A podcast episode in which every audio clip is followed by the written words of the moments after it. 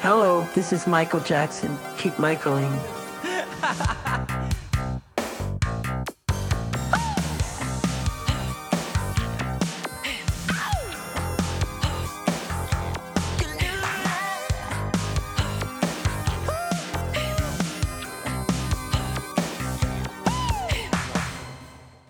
Hallo und herzlich willkommen zum Michael Jackson Podcast. Mir gegenüber via Skype sitzt heute Matthias. Hallo alle miteinander und hallo Kai. Hallo. Und wir sind zum ersten Mal in dieser Konstellation, oder? Das stimmt. Wir ja, haben noch recht. zusammen eine Folge gemacht, aber das erste Mal, als du bei uns warst, haben wir schon groß und fett darüber gesprochen, dass wir das machen. Und ich weiß jetzt nicht, wie lange das her ist, aber es ist schon ein bisschen her und wir haben es irgendwie bis jetzt immer noch nicht gemacht. Aber heute ist der Tag, der Abend gekommen. Ähm, und es geht natürlich auch um äh, ja, Michael Jackson auf der Bühne sozusagen, was ja auch tatsächlich so ein bisschen mein Wunsch war, das endlich mal bequatschen zu können, so ein bisschen. Äh, also mit Tim kann ich es natürlich auch ein bisschen, aber so ein bisschen, ich, ja, ich habe gemerkt, als wir uns unterhalten haben, so ein bisschen in der Folge mit Tim zusammen, äh, haben wir über die MJ and Friends Show so ein bisschen auch geredet und so. Und da habe ich gemerkt, dass äh, wir vielleicht, dass du vielleicht auch ein bisschen so ein Freak bist. Ich weiß nicht. Ich, ich fände es gut. Auch wenn Ja. du jetzt, also wenn nicht, sag's einfach nicht. Ja, wir werden es genau, wir werden es irgendwann in der Folge merken und äh, dann entscheide ich, Mhm. ob ich dir, ob ich das gestehe, dass ich keiner bin oder wir kriegen das schon irgendwie hin. Freak klingt muss ja- aber auch so negativ, ne? Aber das meine ich nicht so. Ich fände es auf jeden Fall äh, eine Ehre, mit dir hier zusammenzusitzen und freue mich drauf und finde es vor allem auch sehr, sehr lustig. Das wissen die Hörerinnen und Hörer jetzt nicht, aber äh, unser, wie soll ich sagen, unser Fokus auf Michael Live hat sich ja so oft gewandelt und jetzt sitzen wir hier gegenüber und so ganz richtig, in welche Richtung es geht, wissen wir immer noch nicht. Aber Ja. es, wird, es wird auf jeden Fall lustig. Und wir haben ja auch einen ganz guten Ausgangspunkt, so möchte ich mal sagen. Ja, ja, ja. Das Einzige, was wir, glaube ich, wissen, ist, dass am Ende der Folge lange nicht alles be beredet wurde, was man so bereden könnte über Michael und alle seine Tourneen und die Tourneen der Jacksons und der kleinen Mini-Benefits-Konzerte, die es dazwischen noch gab und, und so weiter. Ne? Aber man, wir versuchen natürlich irgendwie die wichtigsten Sachen äh, mit zu besprechen. Genau. Auf jeden so. Fall unsere, unsere, unsere Highlights, würde ich, würd ich sagen. Ja, denke auch. Und vielleicht kommen wir auch, ähm, auch beim, also wir versuchen uns heute und für alle so heute mal so einen gewissen Überblick zu schaffen, was es denn so alles bei Michael live gibt. Da muss man ja dann auch unterscheiden. Es gibt ja die, ähm, ja, es gibt ja TV-Auftritte, dann gibt es die Tourneen, dann gibt es Einzelkonzerte und so. Ähm, und da versuchen wir einfach mal so einen gewissen Überblick zu kriegen. Auch das werden wir nicht vollständig schaffen. Ähm, und äh, dabei kommen wir wahrscheinlich auch so auf das ein oder andere, wo wir dann sagen, hey, da könnten wir irgendwann mal wieder ansetzen. Also wir haben ja, schon, seit längerem haben wir mal vor, zum Beispiel die Dangerous Performance uns mal anzuschauen in ihrer Entwicklung. Ja? Ja. Von 92 bis 2002, zehn Jahre lang hat er das ja mehr oder weniger performt. Und Stimmt, äh, oder von 93 muss man sagen, ja, bis, bis 2002. Und äh, da kann, ja, also das werden wir heute auf jeden Fall nicht machen, aber vielleicht lecken wir heute Blut und sagen, das machen wir irgendwann nochmal. Ja, auf jeden Fall. Naja, und es gibt sowieso noch, äh, ich, ich würde ja gerne irgendwann auch noch mal ein Special machen zu den MJ and Friends Dingern, so, weil du halt da warst. Und ich denke mir immer so, hm, eigentlich muss man das schon mal, wenn jemand dann auch da war, muss man das auch noch mal genau beleuchten. Vor allem, weil du, weil es so ein bisschen aus erster Hand dann ist und so. Aber ich will auch unbedingt, ich hoffe, wir schaffen das nachher noch, ganz kurz auf die MJ and Friends Shows so ein bisschen ähm, zu sprechen zu kommen. Machen wir. Können wir gerne machen. Und ähm, vielleicht fangen wir dann aber erstmal an. Ah, bei, bei Shows wollte ich jetzt noch, noch mal ganz kurz sagen, ähm, ich habe mich ja heute insofern vorbereitet, als dass ich deine aktuelle, aktuelle Planet MJ-Folge geschaut habe. Kann ich auch nur jedem empfehlen. Das passt ganz gut. Wird vielleicht sogar, ja, auf, zum Abschluss heute werden wir da bestimmt nochmal drauf kommen. Also nicht unbedingt auf die Folge, aber auf das, was du da beachtest und, und beobachtest. Denn du bist da das 30th 30th Anniversary, das wird hier echt zum Running Gag, ich krieg das nie ausgesprochen, das 30-jährige Bühnenjubiläum, die, die Show, die hast du dir angeguckt mit, das habe ich nämlich, die hatte ich noch nie gesehen vorher, mit, äh, mit Die Audience. ja, von, ja. Vom, aus dem Publikum und mit Dingen, die halt da nicht zu sehen waren. Das fand ich echt spannend. Also Ja, gerade das ist auch, das sind Welten. Das ist Zwischen Wahnsinn. TV und, äh, und was wirklich vor Ort passiert ist, ist, es ist ein kleiner Unterschied, würde ja, ich sagen. ist Ein schon krass. Ist echt krass. Aber Ja. also kann ich an der Stelle schon mal empfehlen. Und ähm, ja, aber wir steigen jetzt vielleicht ein mit Mhm. dem, Bevor wir aber einsteigen, mu muss ich mir noch was äh, zeigen und was sagen. ja, ich bin gespannt. Kai holt etwas. Kai zeigt etwas. Ich Oh. habe Post, wir haben Post bekommen, Pia und ich. Oh ja. Von, von Annette Jung, aber du hast dafür gesorgt, uns eine Überraschung zukommen zu lassen. Ich Und wir haben das, äh, ich glaube, vorgestern bekommen. Und erstmal völlig so, hä? Wieso kriegen wir was? So, wieso? Und dann haben wir das aufgemacht und wir haben Armbänder bekommen. Äh, ich kann die, na gut, ich kann, die Zuschauer können sie, äh, Hörer können sie nicht sehen, aber, ja, aber äh, äh, hast du sie schon gesehen, Matthias? Ey, ich kenne sie. Ich habe Achso, du kennst sie. Ich, ich, ich kenne sie von Fotos. Ich selbst Ja. besitze noch keins. aber Eins. Es fehlt noch eins und zwar das. Das hat Ja. Pia schon anprobiert. Ah, deswegen- siehst du mal, ich habe die, die äh, Größenordnung davon noch nicht gesehen. Also für alle, die sich jetzt gerade fragen, wovon reden die zwei. Ähm, Mhm. Annette Jung ist die Comiczeichnerin Mhm. äh, des Comics Mensch Michael. In einer der letzten Folgen haben Jenny und ich sie interviewen dürfen. Äh, Mhm. Hat sehr viel Spaß gemacht, wurde auch sehr nerdig, hat, äh, war echt klasse. War, glaube ich, sogar die, die Anschlussfolge zu, zu unseren Gesprächen über das Biopic, über die Filmbiografie. Und da hat das ganz gut gepasst, weil Annette Jung eben das Leben von Michael schon mal bebildert hat. Und ähm, sie macht eben auf ihrer Seite trickpiraten.de, jetzt muss ich nur überlegen, heißt es trick-piraten.de oder trickpiraten.de? Hm, ich weiß es nicht ganz genau. Äh, aber ich glaube, es. Nee, ich kann es nicht sagen. Ich, ich dachte, das Paket liegt hier vielleicht noch. Und tut's nicht. da ähm, äh, bietet sie halt auch so, ich nenne es mal, Freundschaftsbändchen an mit Michael-Motiven. Mhm. Und irgendwie war mir danach, ähm, äh, manchmal überkommt es mich und dann dachte ich, ich tue jetzt der ganzen MJ-Podcast-Family mal was Gutes und habe jetzt so nach und nach äh, die Leute mit äh, Bändern versorgt und habe dann immer gebeten, Annette, äh, ich habe ihr gesagt, das und das bitte an die und die Adresse, das und das an die und die Adresse. Und sie hat dann auch immer brav noch, glaube ich, immer was dazu geschrieben. Was ich Mhm. genau, ich wollte das auch vorlesen. Ach Gott, ja. Es ist nur, es ist nur kurz. Ja. Lieber, lieber Kai, liebe Pia, der Matthias hatte eine Überraschung für euch bei mir ausgesucht.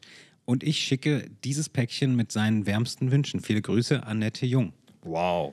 Sehr Und wir haben uns sehr darüber gefreut. Und auch die Karte ist übrigens sehr, äh, sehr schön. Also es ist, Oh ja. nicht, es ist, sind nicht nur die Armbänder, die äh, cool aussehen, sondern auch die Karte sieht hier auch mit dem Neverland. Äh, ist, doch, ist doch das ja, Neverland. halt. zumindest dem nachempfunden, ja. Ja, genau. Und ähm, ja, von Pia auch nochmal äh, Danke soll ich ausrichten. Cool, das freut mich. Und wir haben natürlich, vor zwei Tagen haben wir es, glaube ich, bekommen und ich habe extra nichts gesagt, weil ich es in der Folge äh, natürlich ansprechen wollte. Gut, freut Ja, mich, ist angekommen, cool, Dankeschön, kam, Dankeschön. kam also im doppelten Sinne gut an. Ja. Das freut mich doch. Das ist sehr schön. Ja, nur weißt du, was das Problem jetzt wieder an der Sache ist? Nein. Da muss ich jetzt, bevor wir jetzt einsteigen, muss ich das nochmal loswerden.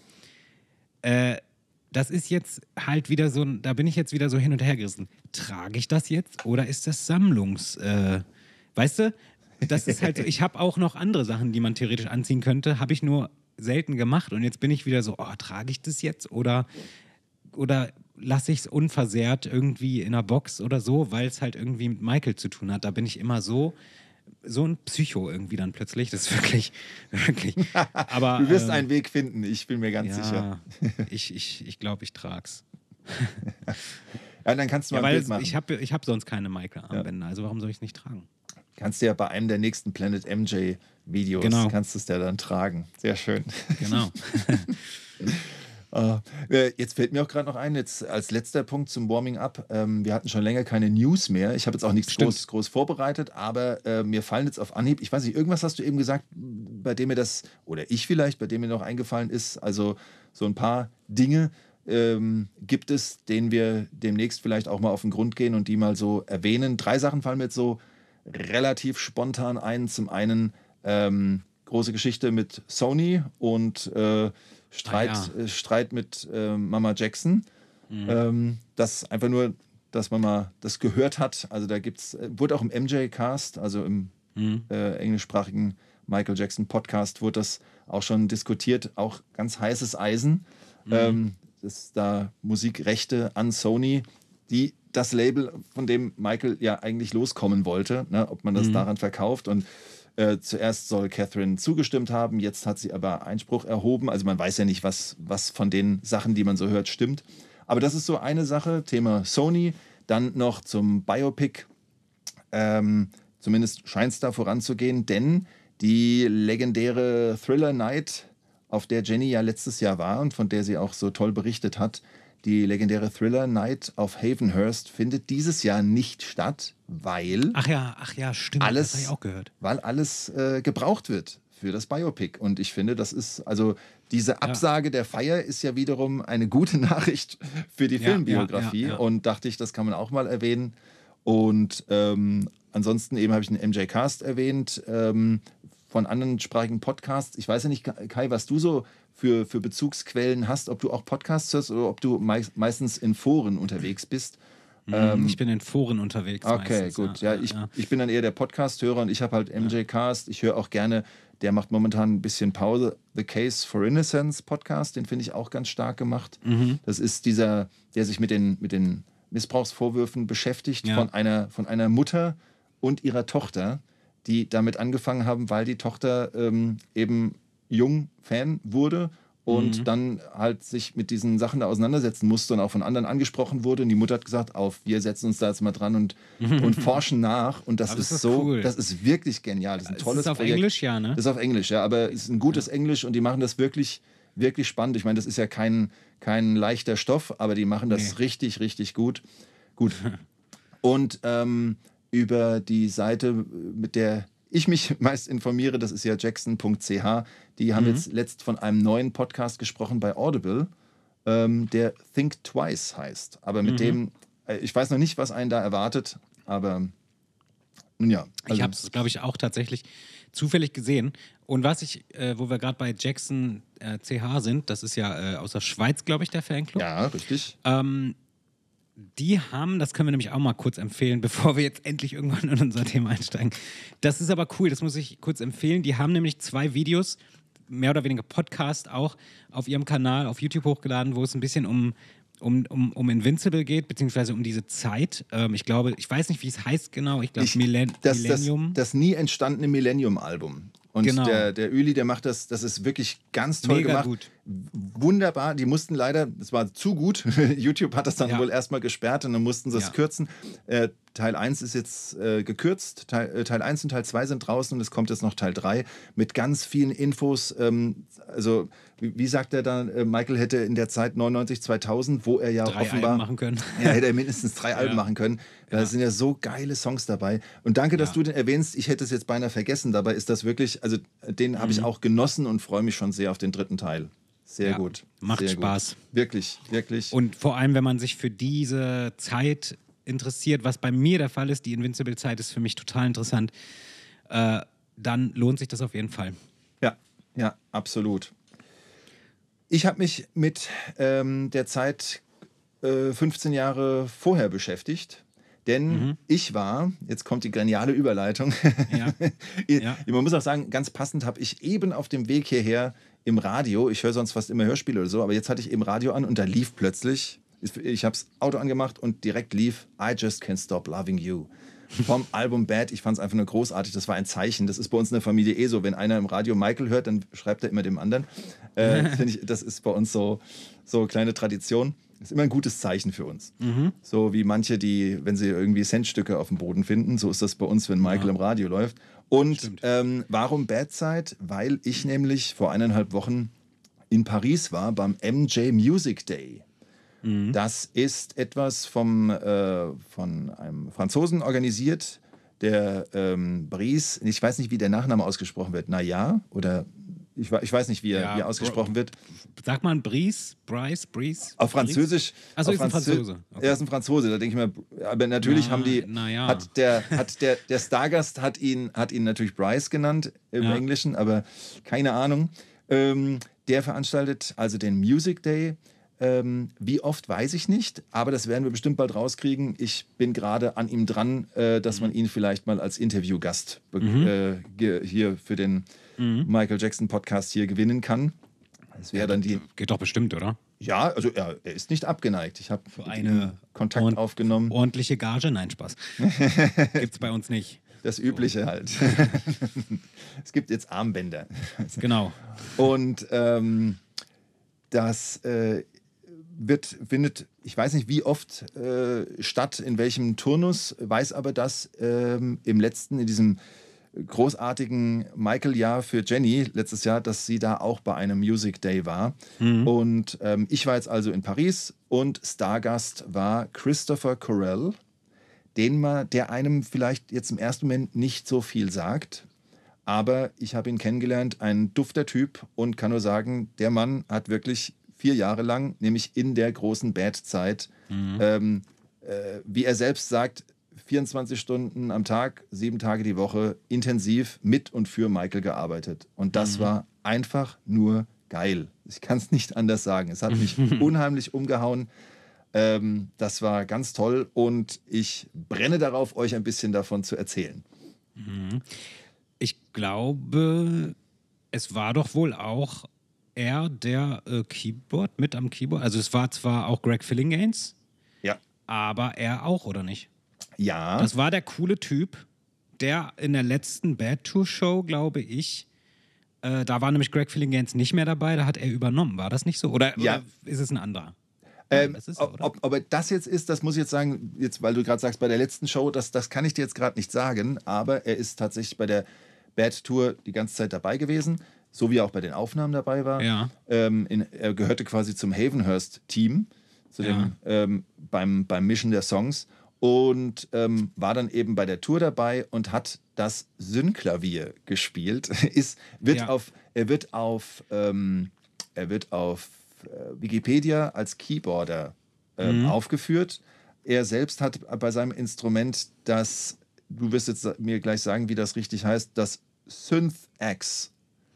Ja, also ich glaube, das ist richtig. Synth Ja. Synth X. Anders, anders würde ich nicht sagen. Ja, und er, er hat es so schön beschrieben als Keyboard for Guitar Players. So hat er es. Ja, das, das äh, äh, wer jetzt nicht weiß, worum es geht, der wird ja den, den Bad Groove äh, von der Bad Tour kennen, von Wembley. Da hat er nämlich auch ein kleines Solo mit dem Ding. Und das ist sehr interessant. Ja, da kommen nämlich so Geräusche raus, so wie uh, uh, uh, uh, uh. Sowas kommt da raus. Das ist sehr cool. Ja, es klingt wie das alte Keyboard von meiner Oma tatsächlich. Aber cool. Also es ist halt einfach, es ist einfach Retro. Ja, und es, also es ist wirklich, wirklich stark. Und äh, ich muss einfach, ich, ich hole mal äh, so weit aus, dass ich, dass ich einfach sage, das war an einem Samstag, es war Samstag, der, war das jetzt der 15.? Müsst ihr jetzt nochmal rechnen, aber 15.04. Ähm, in Paris. Für mich hieß das also, ich musste da irgendwie ähm, hinkommen. Und ähm, da in meiner Family meine, meine Frau seit letztem Jahr eine neue Leidenschaft hat, nämlich äh, Wohnmobil und mit Wohnmobil durch die Gegend fahren, hat sie gesagt, wir fahren da zusammen hin. Also Das ist doch geil. sind wir, es war richtig cool. Ich meine, wir sind am Freitag, äh, äh, der Bub hatte leider noch sehr lange Schule, aber wir sind dann halt abends losgefahren, äh, nachts irgendwann in der Champagne stehen geblieben, einfach übernachtet, dann am nächsten Tag nach Paris rein, dort auf dem Campingplatz und dann bin ich losgedüst.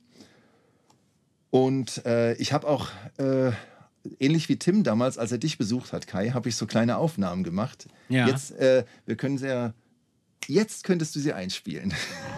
So, es ist 13.46 Uhr am 15. April 2023 nach Christus. Ich laufe gerade über die Seine. Ähm, nicht, weil ich Jesus bin, sondern weil ich auf einer Brücke bin. Es ist windig, wahrscheinlich hört man mich gar nicht so gut. Und es ist ja wie immer, wenn man mit der Family unterwegs ist, wird es ein bisschen knapp. Zumindest bei meiner. Und ja, in 14 Minuten soll der Music Day, der MJ Music Day losgehen. Und ich brauche laut Navi noch 12 Minuten zu Fuß. Ich könnte just in time ankommen, aber wenn ich mich jetzt irgendwo mal verlaufen sollte, wird es etwas zu spät. Ich bin sehr, sehr gespannt. Wir erwarten Christopher Carell. Carell? Carell? Ich bin gespannt, wie er sich vorstellt. Ähm, er war wie nennt er sich, äh, vier Jahre Kollaborateur mit Michael. Also er war bei der Bad Tour dabei. Äh, bei dem Videoausschnitt, den ich mir genauer angeguckt habe, hat man ihn als Gitarrist gesehen. Er wird bei Wikipedia als Keyboarder angegeben. Ja, bin gespannt. Also habe ja noch nie sowas mitgemacht und ähm, schau einfach mal. Bisschen beruhigt mich, dass ich vorher mit dem Veranstalter, mit dem Bries Naja, ähm, noch einen kurzen Instagram-Austausch hatte. Das heißt also, er weiß, dass ein Matthias im Anmarsch ist, der irgendwas mit dem Malibu Fanclub zu tun hat, der irgendwas mit dem Podcast zu tun hat, den ich noch nicht ganz fertig gehört habe, aber Tim und Kai, echt coole Sache. Eieiei, hier ist echt was los. Okay, ich mache jetzt mal, ich höre mal mit dem Kram jetzt hier auf und konzentriere mich mal auf die Strecke. Puh. Also, keep Michaeling. Ja, ähm, da bin ich also, wie zu hören, auf dem Weg zum, zum äh, ähm, Aufnahmeort, nicht zum Aufnahmeort, zum, zum, zum, zum Music Day selbst. Ähm, der nennt sich Abbey Road Studio, aber natürlich in Paris und nicht. Äh, Oh, ich wollte gerade sagen. ja, genau, leider nicht. Ähm, und ich musste es ein bisschen, bisschen suchen.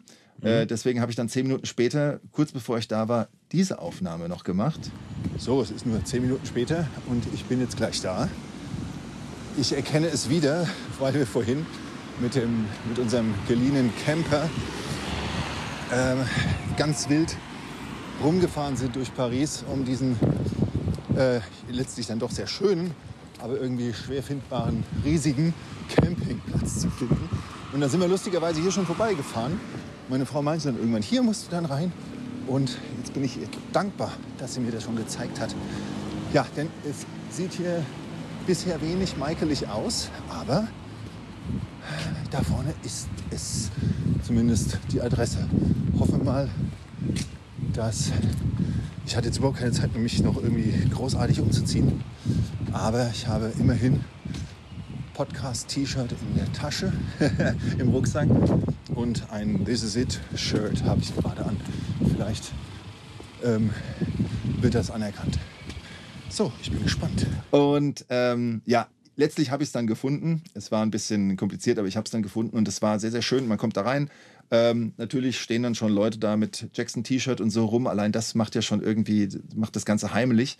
Äh, Dann kriegt man sein, sein Bändchen und kriegt noch ein, ein Zettelchen mit einer Nummer drauf, mit dem ich erstmal gar nichts anfangen konnte.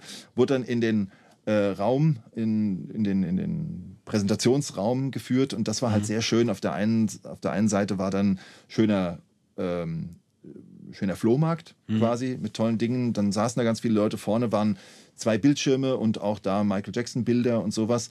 Und die zwei Bildschirme werden dann noch ganz interessant, denn irgendwann kam dann Christopher Carell, der sich vorgestellt hat ähm, und auch erstmal so Fragen gestellt hat. Wer ist denn hier? Also das Ganze lief auf Englisch.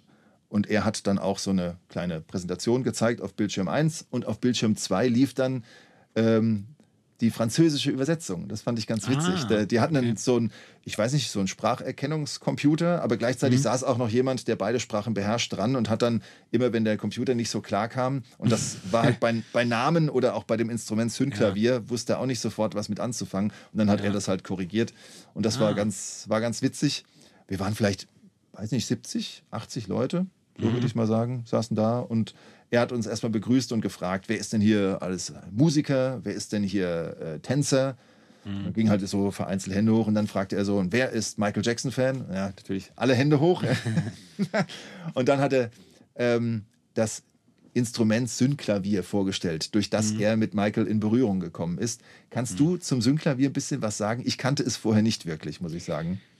Oh, ich, kann ich kann jetzt auch nur, ich bin jetzt kein Experte, aber ich weiß, äh, also natürlich ein be besonderer Sound, der davon kommt, ist ja das Intro von Beat It. Bin ich der Meinung, dass das von der Synclavier kommt oder von dem oder wie auch immer. Und es war, glaube ich, auch, äh, ist auch bekannt, glaube ich, für den berühmten Orchestra-Hit, den man in der kompletten Popmusik von vorne bis hinten äh, in den 80ern überall dieser Orchestra-Hit, falls, also Michael hat ihn benutzt, alle haben diesen benutzt. Das ist so ein ganz bestimmtes Sample, was von einem echten Orchester kommt, mit dem berühmten Namen Euch 2. Euch 2. Und äh, das hat dann jetzt, das hat zuletzt Bruno Mars wieder aufgegriffen in, auf seinem ähm, Finesse, auf seinem äh, 24K Magic Album, wo dieser Orchestra-Hit ver wieder verbraten wurde, äh, weil das ja so ein bisschen retro klang, alles und so. Äh, da gibt es sicherlich noch viel mehr zu erzählen, aber es war auf jeden Fall, soweit ich weiß, auch ist bis heute, meine ich, äh, n, äh, total teuer, das Teil. Also das kannst du dir nicht leisten. Es gibt, glaube ich, immer noch gar nicht so viele davon auf der Welt. Von dieses, zumindest damals nicht. Ich glaube, Michael war irgendwie einer von einer Handvoll Personen, die so ein Ding hatten. Und äh, das war halt total begehrt in den 80ern. Aber das ist jetzt nur das, was ich drüber gehört habe. Ja, und ich habe halt äh, Fotos dazu gesehen, also ein riesiges Teil, auch total Mhm. sperrig, ja. Äh, und ich, äh, nur Ja, für riesig. alle. Ja, für alle nur zur Information, ich habe halt ein bisschen mitgeschrieben, ich, wie, so, wie so ein Vertreter von der Presse. Mein Zettelchen sieht aus, sieht mittlerweile aus wie so, wie so römische Fluchtäfelchen, so bis ins Kleinste beschriftet. Ich hatte nur diesen einen Zettel. Mhm. Das ist ganz, ganz wie bei Tim, muss ich mal sagen. Der, also bei Tim Okay. ist es genauso. Der ist immer, der kommt immer mit einem Ordner in, den, in die Folgen und hat das alles perfekt äh, aufgeschrieben. und, und ich nicht. Ja, okay. gut, aber das ist das, deswegen ergänzt ihr euch dann so gut. Nee, bei Ja. mir war es einfach nur, der hat, der hat angefangen, ich war, ich muss ja zugeben, äh, man hat es ja auch eben bei der Aufnahme wahrscheinlich gehört, ähm, von, von meiner Live-Aufnahme auf dem Weg dorthin. Ich bin ja doch ein bisschen ähm, schüchterner und zum Teil auch ängstlicher Typ. Ich wusste nicht, was mich da erwartet. Und dann saß ich da, habe langsam, äh, hab mich langsam entspannt und habe gemerkt, der Typ ist einfach nur cool. Ich kann, das kann man nicht anders sagen. Der ist mega, mega cool. Ähm, auch die Leute um mich rum fand ich einfach nur nett. Und dann habe ich plötzlich gedacht, äh, damit, da man ja auch keine Handys benutzen durfte, da stand noch so ein Anstandswauwau, der hat, äh, da hast du echt gedacht, wenn du ein Handy rausholst, der, der beißt dir den Kopf ab. Ähm, und ja, das heißt, ich habe dann gedacht, ich kann mir das doch gar nicht alles merken. Und dann plötzlich so gefühlt und so, ah, ich habe einen Stift, okay. Dann habe ich geguckt, dann hatte ich meine ausgedruckte Eintrittskarte, dann habe ich die rumgedreht und dann habe ich Ja. die halt von oben bis unten beschriftet.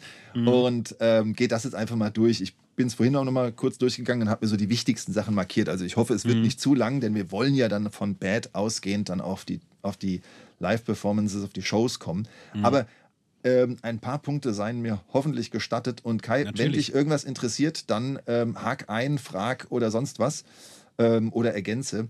Ganz witzig fand ich natürlich, äh, wie alle Wegbegleiter von Michael oder Begleiterinnen, die erzählen ja ganz gerne, wie sie mit Michael in Kontakt gekommen sind. Und das fand ich bei ihm halt auch lustig. Er hat nämlich gesagt, dass er mit einem Danny, ich weiß leider nicht, welcher Danny das ist, dass er mit ihm quasi am Synklavier gearbeitet hat, sich einfach mit dem Synklavier beschäftigt hat. Und während Danny einmal weg war, was weiß ich, Essen holen oder sonst was, klingelte das Telefon und dann ist Christopher Carell rangegangen, hat gesagt, hallo, hier bei Danny, und dann hieß es, hi, hier ist Michael Jackson, ja, und er, oh, hi, ja, ähm, Danny ist nicht da, ja, bitte sag ihm, dass ich angerufen habe, okay, mache ich, so, aufgelegt, Der hat das nicht geglaubt, natürlich. Ne? Dan, ja, Danny kommt zurück und dann sagt er so, äh, Michael Jackson hat angerufen. Dann sagt Danny nur so, ah ja, das macht er momentan ständig. das war seine Okay. Reaktion. Okay. Und ähm, das war also sein erster Kontakt mit Michael Jackson. Und er hatte, dieser Christopher Carell, der hatte dann, oder ich nenne ihn jetzt einfach mal Chris, das ist kürzer, der hat ähm, über einen weiteren Freund, einen mit dem Namen Kevin, auch da weiß ich leider den, ähm, den äh, Nachnamen nicht, der äh, wusste, dass, dass dieser Kevin Kontakt hat mit Michaels, wie nennt man das, Company, dass der halt, äh, da, dass der da Kontakte hat. Und dann hat er, Chris, zu Kevin gesagt, wenn da irgendwie eine Möglichkeit besteht oder ich gebraucht werde, sag doch einfach mal Bescheid. Ich wäre, ich stünde zur Verfügung. Ja. ja, und irgendwann kommt dann ein Anruf, Michael Jackson möchte ich treffen. Er, okay, alles klar, fährt nach Havenhurst. Er wusste ja gar nicht, was, was gewollt ist. Irgendwann kommt er dann und sagt dann, hi, I'm Michael Jackson. Und er, hi, I'm Chris. Und, und wie sich herausstellte, hat Michael ihn äh, bestellt, weil er von ihm ähm, das Synklavier erklärt bekommen haben will. ah ja, okay. Er wollte Unterricht von ihm bekommen. Okay. Und das ähm, müsste ja dann, dann irgendwie frühe 80er oder so gewesen sein. Oder Ja, späte mit- 70er. Nee, nee, nee, das ist, das ist Mitte 80er. Mitte das ist, 80er, okay. Mhm. Das ist Mitte 80er. Also wirklich Michael, Michael im, im Begriff, das Bad-Album ähm, anzupacken. Mhm. Krass. Ja? Und da hat er mit ihm den Kontakt geknüpft und dann haben sie einen Tag, den ganzen Tag quasi, haben sie da rumgedoktert und jetzt muss ich mal gucken, ich habe dieses das aufgeschrieben, er hat irgendwie gesagt, wie hat er sich ausgedrückt? Er hat sehr schnell gemerkt, Michael ist nicht, ist nicht, nicht der technisch versierteste. Ich glaube, so ähnlich hat er sich ausgedrückt. Und ähm, dann war der Tag rum und dann, er wusste ja gar nicht, wofür er jetzt letztlich bestellt ist. Ne? Und dann fragte er nur, wie machen wir weiter? Und dann sagt Michael, hey, morgen machen wir weiter. Okay, alles klar, dann bin ich morgen wieder da. Und dann macht er Pause und sagt er, und ab da habe ich vier Jahre lang mit und für Michael gearbeitet. okay. 24 Stunden am Tag, sieben Tage die Woche. Und Krass. dann hat er natürlich ganz viele schöne Anekdoten erzählt. Er hat viele Fotos gezeigt mit den beiden und Quincy Jones dabei und äh, Matt Forger und, und, und die, ähm, ja, die ganzen Leute, die man dann so kennt und die man auch findet. Und das finde ich halt so interessant. Ich habe auch nochmal ähm, auch Vorbe in Vorbereitung auf unsere äh, Show-Übersicht, ja, wenn man da so guckt, auch wer, wer mit ihm auf der Bühne stand, der Chris Corell wird oft irgendwie vergessen oder nur so nebenbei erwähnt. Das finde ich ganz spannend. Ähm, dabei hat er Ja. wirklich, also er hat schon einen gewissen Teil zu beigetragen und hat auch viel, viel aus dem Nähkästchen plaudern können. Das fand ich schon echt stark. Ähm, jetzt raff ich mal ein bisschen zusammen. Die ganzen witzigen Anekdoten mit Bubbles und sonst was äh, sind jetzt vielleicht nicht ganz so interessant, aber spannend wird es jetzt eben, wenn es um die Tour geht, die Bad Tour. Denn Ja. da, äh, übrigens hat äh, Christopher Corell auch nochmal gesagt, also sie haben bestimmt 50 Songs ähm, bearbeitet. Bestimmt um die 50 Songs, hat er gesagt. Also das ist relativ Wo- wa- wa- sicher. Wie bearbeitet? Wofür? Für die Also Tour? sie haben, nein, Entschuldigung, ich wollte Für den Song? ich- Äh, für das Album? für das Album haben sie bestimmt so mit so an 50 Songs Ja, gearbeitet. ja, das ja, finde ich schon, finde ich schon echt, echt verrückt. Und ähm, während der Arbeit, als das Album dann immer mehr Gestalt annahm, hat er dann schon äh, mit Michael gesprochen, hat gesagt, ja, äh, Michael, hast du dir schon mal Gedanken gemacht, ähm, wie du es dann mit einer Tour machen willst? Und Michael muss dann wohl immer sowas gesagt haben wie, erst machen wir das Album fertig, erst machen wir das Album fertig. Okay. So einen Monat später wieder, Michael, hast du dir jetzt mal Gedanken gemacht? Nein, nein, wir machen erst das Album fertig. So, und dann irgendwann äh, hat dann der Christopher Carell dann, ich glaube, vom, vom Bill Bray hat er dann wohl erfahren, ja, ähm, die Tour ist, ähm, geht, geht dann in Japan los und dann, dann hat er das Datum gesagt bekommen. Und, er, und dann hat er gesagt, Moment, das sind ja nur noch sechs, sieben, sechs bis sieben Wochen. Es, Oh ist ja noch gar nicht, es ist ja noch gar nichts geplant. Ja, ja, die findet dann statt.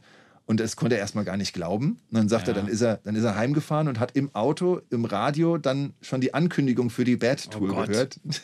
Krass, Jetzt ja. weiß man natürlich nicht, wie das, äh, vielleicht ist auch irgendwas dramaturgisch ein bisschen verändert, aber so hat er es uns erzählt und ich fand es einfach nur witzig. Mhm. Da und, muss man aber auch mal kurz sagen, dass, Entschuldigung, dass ich dich Ja, ja. unterbreche. Nein, nein, Äh, das sollst du.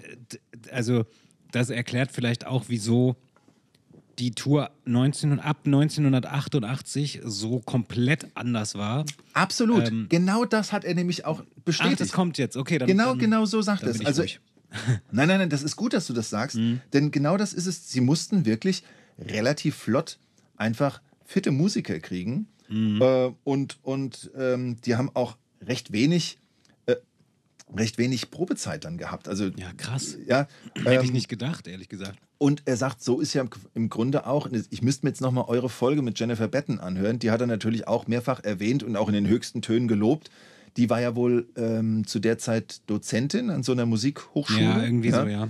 Richtig? Schon ein bisschen her, aber ja. Genau, und ähm, die haben sie halt dazu geholt, vor allem auch deshalb, weil die halt einfach loslegt. Ja, Ja. Die, ja. Und so haben die halt die fittesten, krassesten Musiker zusammengetrommelt und in kürzester Zeit, ich weiß gar nicht, vielleicht Mhm. Die mutigsten. Die- vielleicht auch das. Richtig. Und jo, äh, sechs Wochen später war dann halt in Japan Premiere.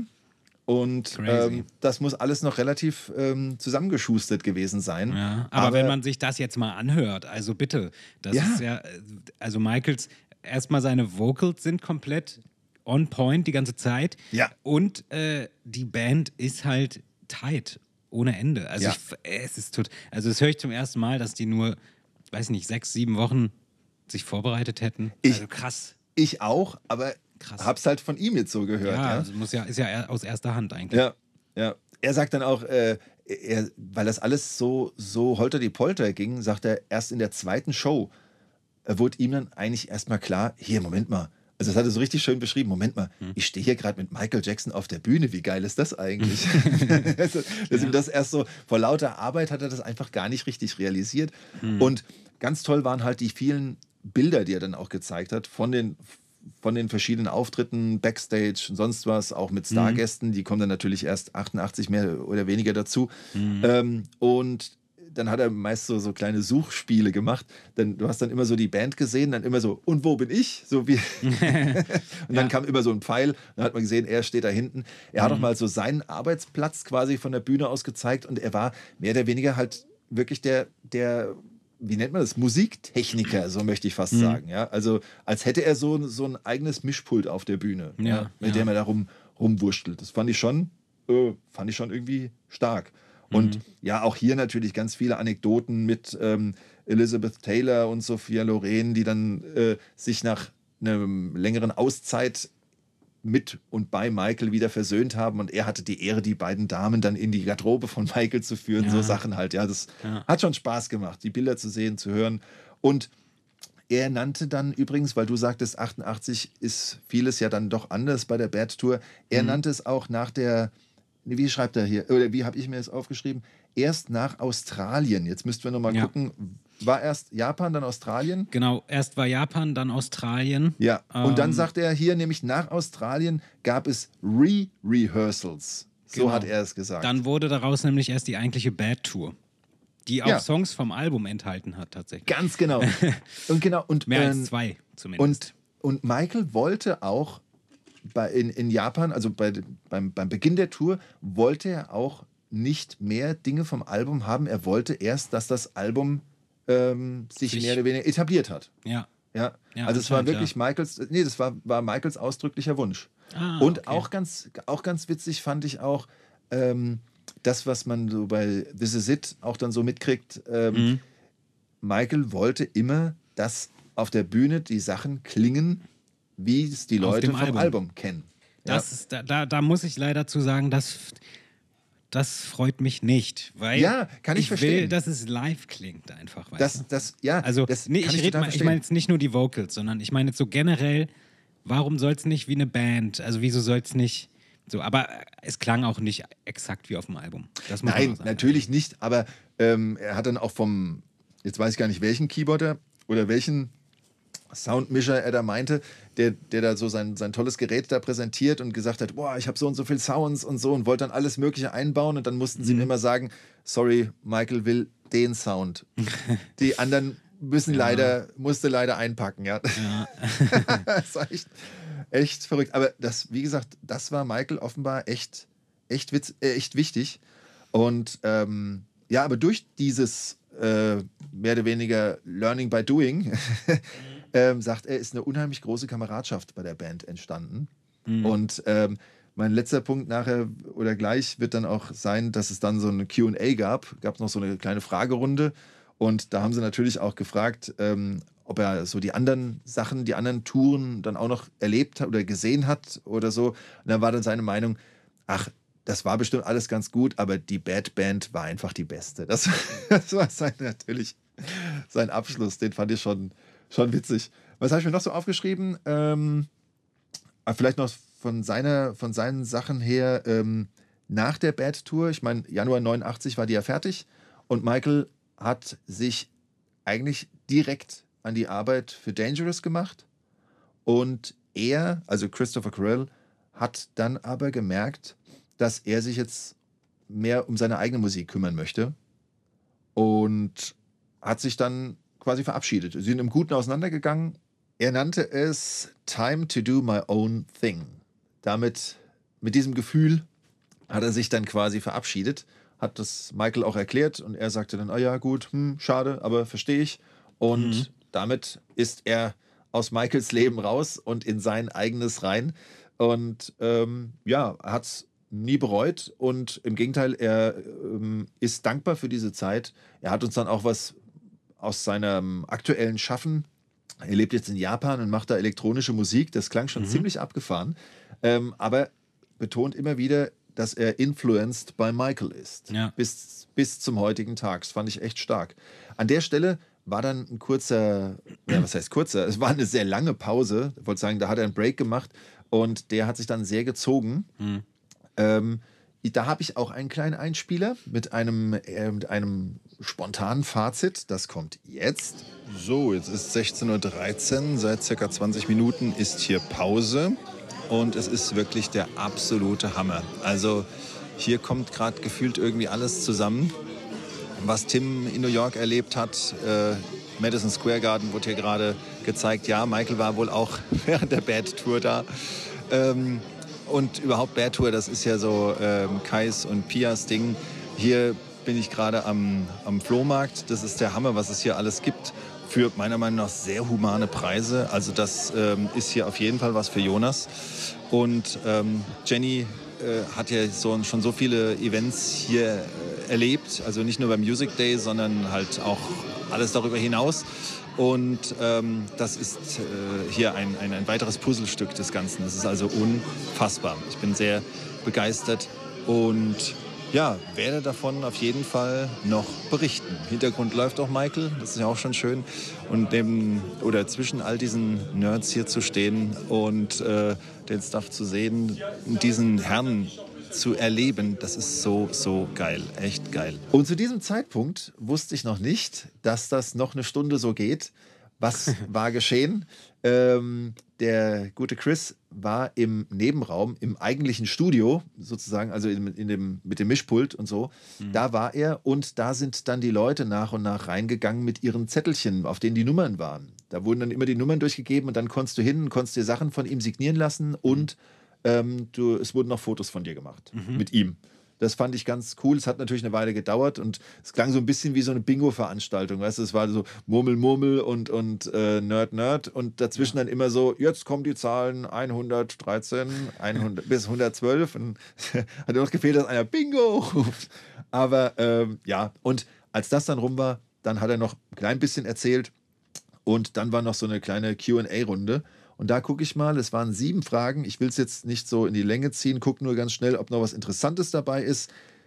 Die erste Frage ist nämlich gewesen, äh, was denn so, was, was er mit dem Synclavier auf der Bühne letztlich gemacht hat. Und das, und das bestätigt auch, was du nochmal gesagt hast. Er sagt, es war für alles zuständig. Mal für Drums, mal für Keys, mal eine Explosion und auch für Michaels Vocals, aber nicht ähm, für äh, Lippensynchron oder sonst was, sondern für den Background. Weil er sagte, die, die Background-Sänger, die waren alle super, aber Michael wollte natürlich auch, dass da, wo er dann, was weiß ich, äh, jetzt fällt mir natürlich nur was ein, äh, was, nicht, was er nicht auf der Bühne gemacht hat, aber bei Leave Me Alone zum Beispiel, wenn er dann so einen fetten Michael-Chor gemacht hat, dann wollte er eben auch, dass ein Michael-Chor Ja. äh, zum Teil da zu hören ist. Und so Sachen hat er dann eingespielt. Ach, Ähm, ach so, das heißt, hat er erzählt, wie er das gemacht hat? Also hat er das mit all, alles mit, mit, mit dem Sync-Klavier oder wie hat er es gemacht? Weil Das- ich hätte jetzt gedacht, dass es tatsächlich auch ein Backing-Track ist, der läuft halt, aber es klingt jetzt so, als hätte er tatsächlich auf Knopfdruck immer, wenn was von Michael sein sollte im Hintergrund, das eingespielt. So klingt das für Ja. mich jetzt. So, ja, so, so klang es auch für mich. Das also macht so, nämlich auch Sinn, weil ich oft Ja. das Gefühl hatte bei der Bad Tour vor allem, dass manchmal ähm, bestimmte Background-Sachen, die von Michael kommen, äh, jetzt nicht aus dem Takt sind oder so, aber halt tr trotzdem irgendwie nicht immer, nicht immer identisch sind an den Stellen. Und vielleicht erklärt das ja, warum. Weil er das mit, mit der Hand vielleicht irgendwie. Ja, so könnte ich mir vorstellen. Das, okay, ja. das wusste ich noch Ja. nicht. Ja, also das fand ich auch interessant und die Frage war ja auch berechtigt und so hat er es dann, dann wirklich erklärt. Ähm, eine Frage war auch ähm, Michael und Quincy. Das fand ich auch ganz spannend, denn er hat ja in der Bad-Zeit wirklich äh, hautnah miterlebt, wie die miteinander arbeiten. Und ähm, er wurde halt gefragt, wie, warum war das die letzte Zusammenarbeit? Und er sprach davon, dass ihre Concepts mittlerweile dann sehr different waren. so hat er sich ausgedrückt.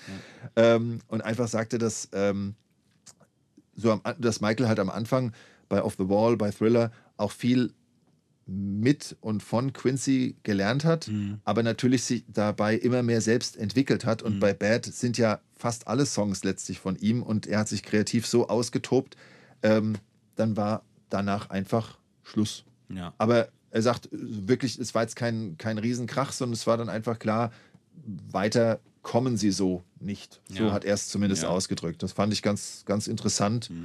Und ähm, ja, ähm, er hat noch die allerersten, das war noch die andere Frage dann, allerersten, die aller, allerersten Dangerous Demos noch so mitgekriegt.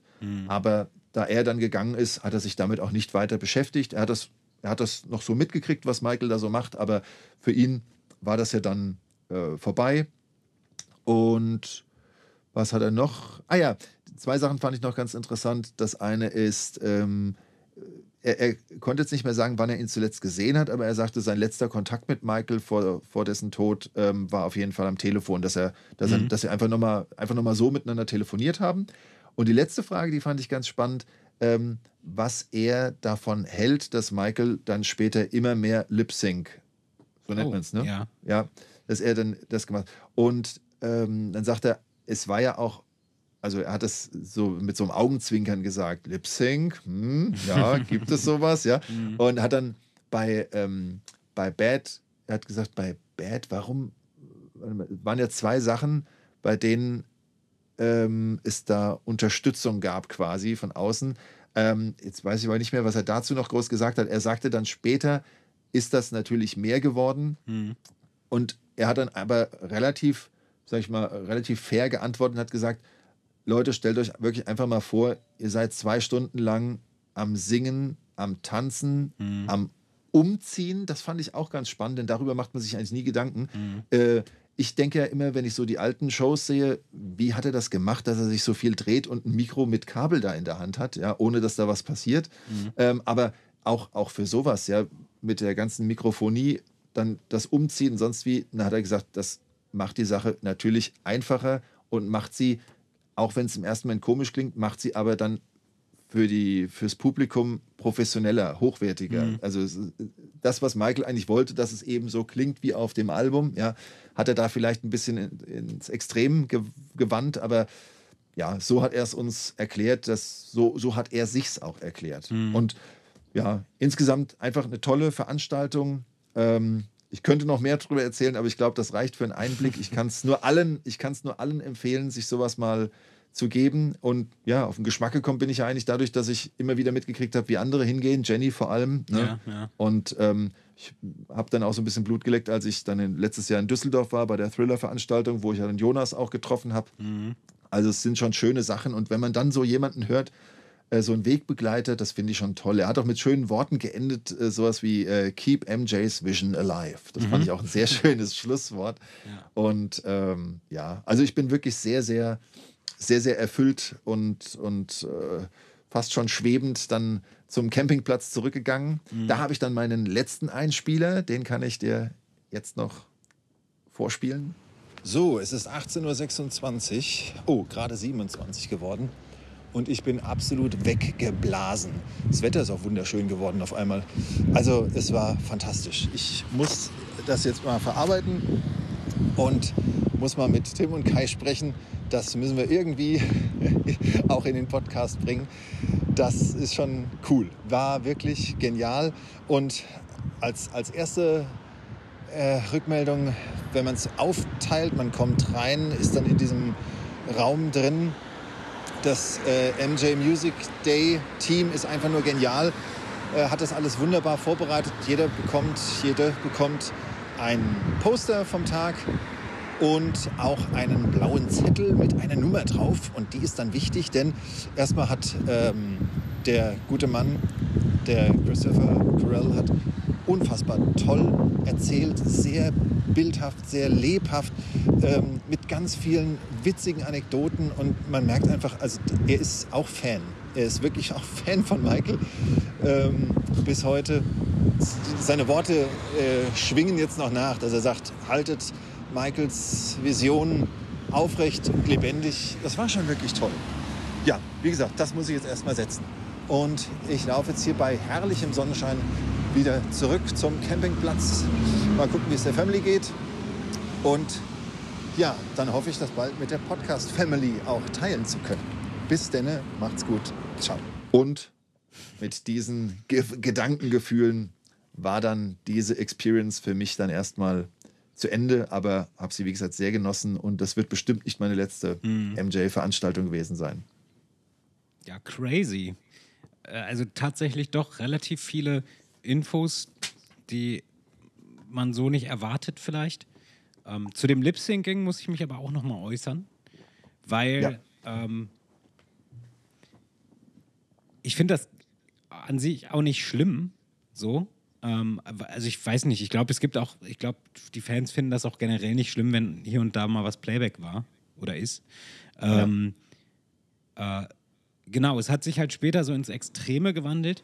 Ja. Und, und da, und da das habe ich aber auch im Podcast, glaube ich, schon so oft erwähnt, dass das für mich die perfekte Alternative halt einfach gewesen wäre, für die Tour die nochmal aufzunehmen, die Songs, dass sie so Ja. anders klingen, wie das auch andere Das- Künstler machen. Aber er wollte ja wahrscheinlich, wahrscheinlich ich, also ich kann mir auch nicht vorstellen, dass das nicht jemand ihm mal gesagt hat. Wahrscheinlich hat er das nicht gewollt, weil es dann ja wieder nicht wie auf dem Album klingt, weißt du? Also, ja, das kann gut sein. aber ja, ich kann das, auch verstehen, dass er das, dass er da so drauf beharrt hat, dass das klingen muss wie auf dem Album, weil wenn, er man, wenn man so groß ist wie er, so bekannt ist wie er, dann wird das sicherlich auch, sage ich mal, wenn es dann nicht so klingt, wird das in der Presse breit, breit getreten, sage ich mal, dass, dass es vielleicht jetzt nicht so gut war wie auf der Platte oder irgendwas und das war natürlich für ihn wahrscheinlich auch eine Absicherung. So. Ja, Wenn er nämlich Fall. eins zu eins so klingt wie auf der Platte, dann kann keiner was sagen. Aber für die Die Hard-Fans und für die, die genau hinhören, dann äh, ist es natürlich so ein bisschen dann, ah, schade. Aber es gibt ja auch genug Live-Material. Ja, das schon, aber äh, ich glaube sogar in der letzten oder vorletzten äh, MJ Cast Folge, da sagt auch der, weiß schon nicht mehr, wer heißt, ist auch einer von den Charlies, glaube ich, der sagt dann auch, es ist für ihn einfach schwer nachvollziehbar, wenn man dann so sieht bei den Proben, wie Michael dann ähm, Richtig manchmal gut so singt. Ja, er dann wirklich einfach, einfach loslegt und du nur denkst, boah, was für eine geile Stimme, wie Ja. toll, ja. Und, und, und dann kommt aber kommt's wieder vom Band. Das ist echt verrückt. Und ich muss auch sagen, für mich. Ähm, Da freut man sich, wenn das Playback mal ausgefallen ist irgendwo. Ne? ja, genau. So wie das, äh, du hast doch, du hast uns doch mal die, die eine Black or White äh, Performance mal Ja. rumgeschickt. Die von, ich, von, ne? den History, äh, von den Dangerous Tour Rehearsals? Oder was? Ach nee, die von, glaub- von, von Argentinien oder so, wo das ausgefallen Ja, genau, ist. richtig, Ah, ja, genau, geil. richtig. Wo es ausgefallen ist und er dann erstmal so ein bisschen die, die Leute anheizt und dann Mhm. einfach so weiter singt und du einfach nur denkst, boah, ey, wie cool, Ja. wie toll das klingt, ja. ist echt stark. Und, äh, aber ich muss auch echt sagen, ich, ich bin, ähm, ich meine, Michael war meine erste große Musikliebe, die hat sich Mhm. ja bis heute gehalten, aber ähm, wenn ich dann so auf, auf Konzerten war und dann einfach habe ich das auch zu schätzen gelernt, ähm, dann mal so eine ganz andere Fassung von dem Song zu hören. Mhm. Ja, und dann hast du halt, dann weißt du, den Song hörst du dir auf dem Album an, dann klingt er so und hast ihn auf dem Live-Album Mhm. und dann klingt er so. Das habe ich auch sehr zu schätzen gelernt, aber das hast du bei Michael halt so gut wie nicht Ja, ja. gekriegt. Ja, Zu den, schade. In den späteren, auf den späteren Tourneen nicht mehr, leider, ja. Ja, ja, absolut richtig. Ja, gut, aber ja, aber nichtsdestotrotz, ähm, Bad ist wirklich, das, da ist Michael wirklich auf so einem, auf so einem Peak, was, was seine Kreativität, was sein Austoben angeht. Und daher fand ich es jetzt echt spannend und eigentlich auch passend zu unserem Thema Michael auf der Bühne, Michael live, dann das mal so von einem Wegbegleiter zu hören. Ja, Ähm, voll. Und ähm, verrückt ist ja auch, Michael ist ja in Deutschland mehr oder weniger so als fertiges Paket angekommen. ja, ja. Ja, muss man wirklich Ja. so sagen. Ich meine, die, die, ähm, die Tour davor, die, die, es gab ja keine Thriller-Tour in dem Sinne. Mhm. Das war mit seinen Brüdern Victory. Da werden wir auch wahrscheinlich gleich noch mal ein bisschen was zu sagen. Mhm. Und das heißt, Bad mit Bad, seiner ersten eigenen Solo-Tour, Mhm. ähm, damit hat er die, die Welt erobert und ähm, hat natürlich sich selbst die Messlatte auch unfassbar hochgelegt. Ja. Ich, ich glaube, Bad war bis History, bis zur History Tour ja auch die erfolgreichste Tour aller Zeiten. genau. Richtig. Mit History hat er dann seinen eigenen Rekord gebrochen, was jetzt ja nicht schlecht ist. Ähm, für mich bleibt Bad tatsächlich weiterhin der Gewinner unter den Tourneen. Ich, und warum, das haben wir wahrscheinlich in fast jeder Folge irgendwo schon mal angemerkt. Ähm, genau, es gab aber natürlich, bevor wir, ich weiß nicht, wollen wir nochmal ein bisschen weiter zurückspringen und so ein bisschen, so, so gut wir zumindest können, über die Tourneen davor sprechen, die ja nicht Michael Jackson-Tourneen sind, sondern Jacksons, beziehungsweise Jackson 5. Ja, Ähm, sehr gern. da bin ich nicht der Experte. Ich kenne natürlich die Destiny Tour, die Triumph Tour und die Victory Tour. Leider muss man dabei, kann man direkt mal dazu sagen, dass wenn man nicht da war, dass man jetzt Probleme hat, sich das richtig vorzustellen, weil es im Grunde nicht wirklich Material gibt, was man sich da, zumindest nicht kein vernünftiges Material, was man sich angucken kann. Und ich habe natürlich gestern noch so ein bisschen bisschen mich, mich ja, schlau gemacht, indem ich mir einfach Konzerte angeguckt habe. ja, aber das ist ja auch richtig. Und ähm, von der Destiny, Destiny Tour 1979 gibt es eine Show in London. Ja. Ähm, und ich habe gestern so ein bisschen reingeschaut und das äh, es ist halt für mich immer, es ist mega interessant, es zu sehen, aber es ist, sind für mich halt so Welten zwischen, also Michael, es ist halt so eine ganz andere Welt plötzlich, die in, in den Jacksons Zeiten noch. Äh, das geht ja schon damit los, dass er irgendwie keine langen Haare hat, wo man sich dann sofort denkt, hey, irgendwie fehlt das da. Wenn er sich, wenn er sich dreht, dann fliegen die Haare gar nicht so rum oder irgendwie so ganz komische Gedanken kriegt man dann da. Aber auch ähm, so soundtechnisch ist es halt, sind es halt einfach Welten, weil man muss sagen, das ist immer auf ein Tourneen mit den Jacksons, die Background Vocals ja von den Brüdern übernommen werden. Äh, und das, das klingt anders. Und ich muss sagen, Ja. ich finde, es klingt jetzt nicht, nicht doof oder so. Aber ich habe immer das Gefühl, die Brüder haben irgendwie alle gefühlt, wenn sie zusammen singen, klingt es so, als hätten sie alle die gleiche Stimme. Also nicht die gleiche, gleiche Harmonie, sondern die, die Stimmfarbe von allen Brüdern scheint so ähnlich zu klingen, dass man manchmal das Gefühl hat, hä, das ist doch Playback von einer Person, das vorher aufgenommen wurde, weißt du? Ähm, das ist mir gestern wieder so aufgefallen, als ich äh, so in die Jacksons-Tourneen reingeguckt habe. Da habe ich mit Destiny angefangen, habe mir, ähm, äh, na, wie, wie heißt der Song? Das äh, Jackson 5 Medley, natürlich. Ja. Mit dem habe ich angefangen, weil das sich ja von, boah, wahrscheinlich seit der allerersten Tournee von den Jackson 5 noch äh, durchgezogen hat. Die erste Tournee müsste, hat die einen Namen gehabt? Ja, das wollte ich äh, gleich noch äh, Okay. sagen. Mach, mach es jetzt an der Stelle. Ähm, die Jackson 5 Tourneen Mhm. haben, zumindest, zumindest nach meinen Recherchen, eben nicht die, so wie man es heute kennt, haben, haben keine Titel in dem Sinne. Ja, Sie einfach haben, nur die 70. Sie haben, ja, die sind 1900 rumgetourt. Richtig, Ja. ganz sie sind rumgetourt. Und die Titel, ähm, die, die, die, die Titel für, für eine Tour kommen erst mit den Jacksons. Also dann, wenn sie Ja. Motown verlassen haben. Finde ich Ja. wirklich ganz, ganz interessant. Und du hast natürlich absolut recht, die, ähm, die ähm, äh, na, I Want You Back Performance zum Ja. Beispiel, ja, die, die gibt es ja, ich meine, der, der Song ist von 69 und Mhm. damit hatten sie den ersten Auftritt im Fernsehen Ende 69 und das ist quasi so geblieben, Mhm. wie, also bei This Is It, 40 Jahre später, Ja. ja, bei This Is It da, ja. macht, macht er das quasi auch noch und das finde ich schon echt erstaunlich, Ja. finde ich echt toll. Ja, und ich, ich muss hier auch mal kurz eine Aussage revidieren, weil ich habe in irgendeiner alten Folge mal geäußert, dass ich finde, dass man das J5-Medley auch mal streichen, hätte streichen können nach ein paar Jahren. Also nach in den, in den Solotourneen. Ich will das jetzt doch zurücknehmen, weil ich mittlerweile doch es liebe. also irgendwie, hm, weiß ich nicht, hab, weiß nicht, was da mit mir los war. Auf jeden Fall äh, habe ich das Schlechten Tag. ja, habe ich, ich habe das Medley jetzt nochmal so verglichen und es ist tatsächlich nochmal äh, auf der Destiny, Destiny Tour äh, anders gewesen. Es, am Anfang hat es noch ABC enthalten und, und so. Das wurde ja dann gekürzt und es wurde daraus äh, Stop the Love You Save und I'll Be There und äh, I Want You Back. ABC ist irgendwie nicht mehr mit drin gewesen dann über die Jahre und kam dann wieder dazu äh, als ich glaube, zur 30. 30. Jubiläum, wenn ich mich nicht täusche. Zumindest war ABC da mit im, in der Setlist, kurz zumindest. Ähm, genau, ich kann halt nur ab der Destiny-Tour so wirklich ein bisschen was zu den Jacksons-Sachen sagen, weil davor gibt es im Prinzip ja irgendwie kein Material, was man sich angucken könnte. Ja, also du kriegst kein Material, was die, was die Tourneen angeht Ja, oder so. ja. Was du da halt kriegst, äh, was du da kriegst aus der Zeit, sind eben die TV-Specials oder die, Ja. die Auftritte im Fernsehen. Mhm. Und die sind auch dann ganz gut. Äh, ganz gut äh, äh, archiviert, so möchte ich mal sagen. Also man kommt da am besten voran, finde ich, wenn man bei YouTube dann wirklich Jackson 5 und das Jahr angibt, das man haben will. Und dann kriegt man meist halt die entsprechende Sendung, aber die Tourneen leider nicht. Ja, äh, ja. Wenn man sich da informieren möchte, da kann ich jetzt zwei Seiten empfehlen. Einmal englischsprachig, ein, einfach wikipedia.org, ähm, habe ich dann äh, List of Concert Tours by Michael Jackson and the Jackson Five. Oder Jacksons kommt dann auch, ja. Das, also List of Concert Tours. Wenn ihr das eingebt, dann kriegt ihr da eigentlich ganz schöne, ganz schöne Übersichten.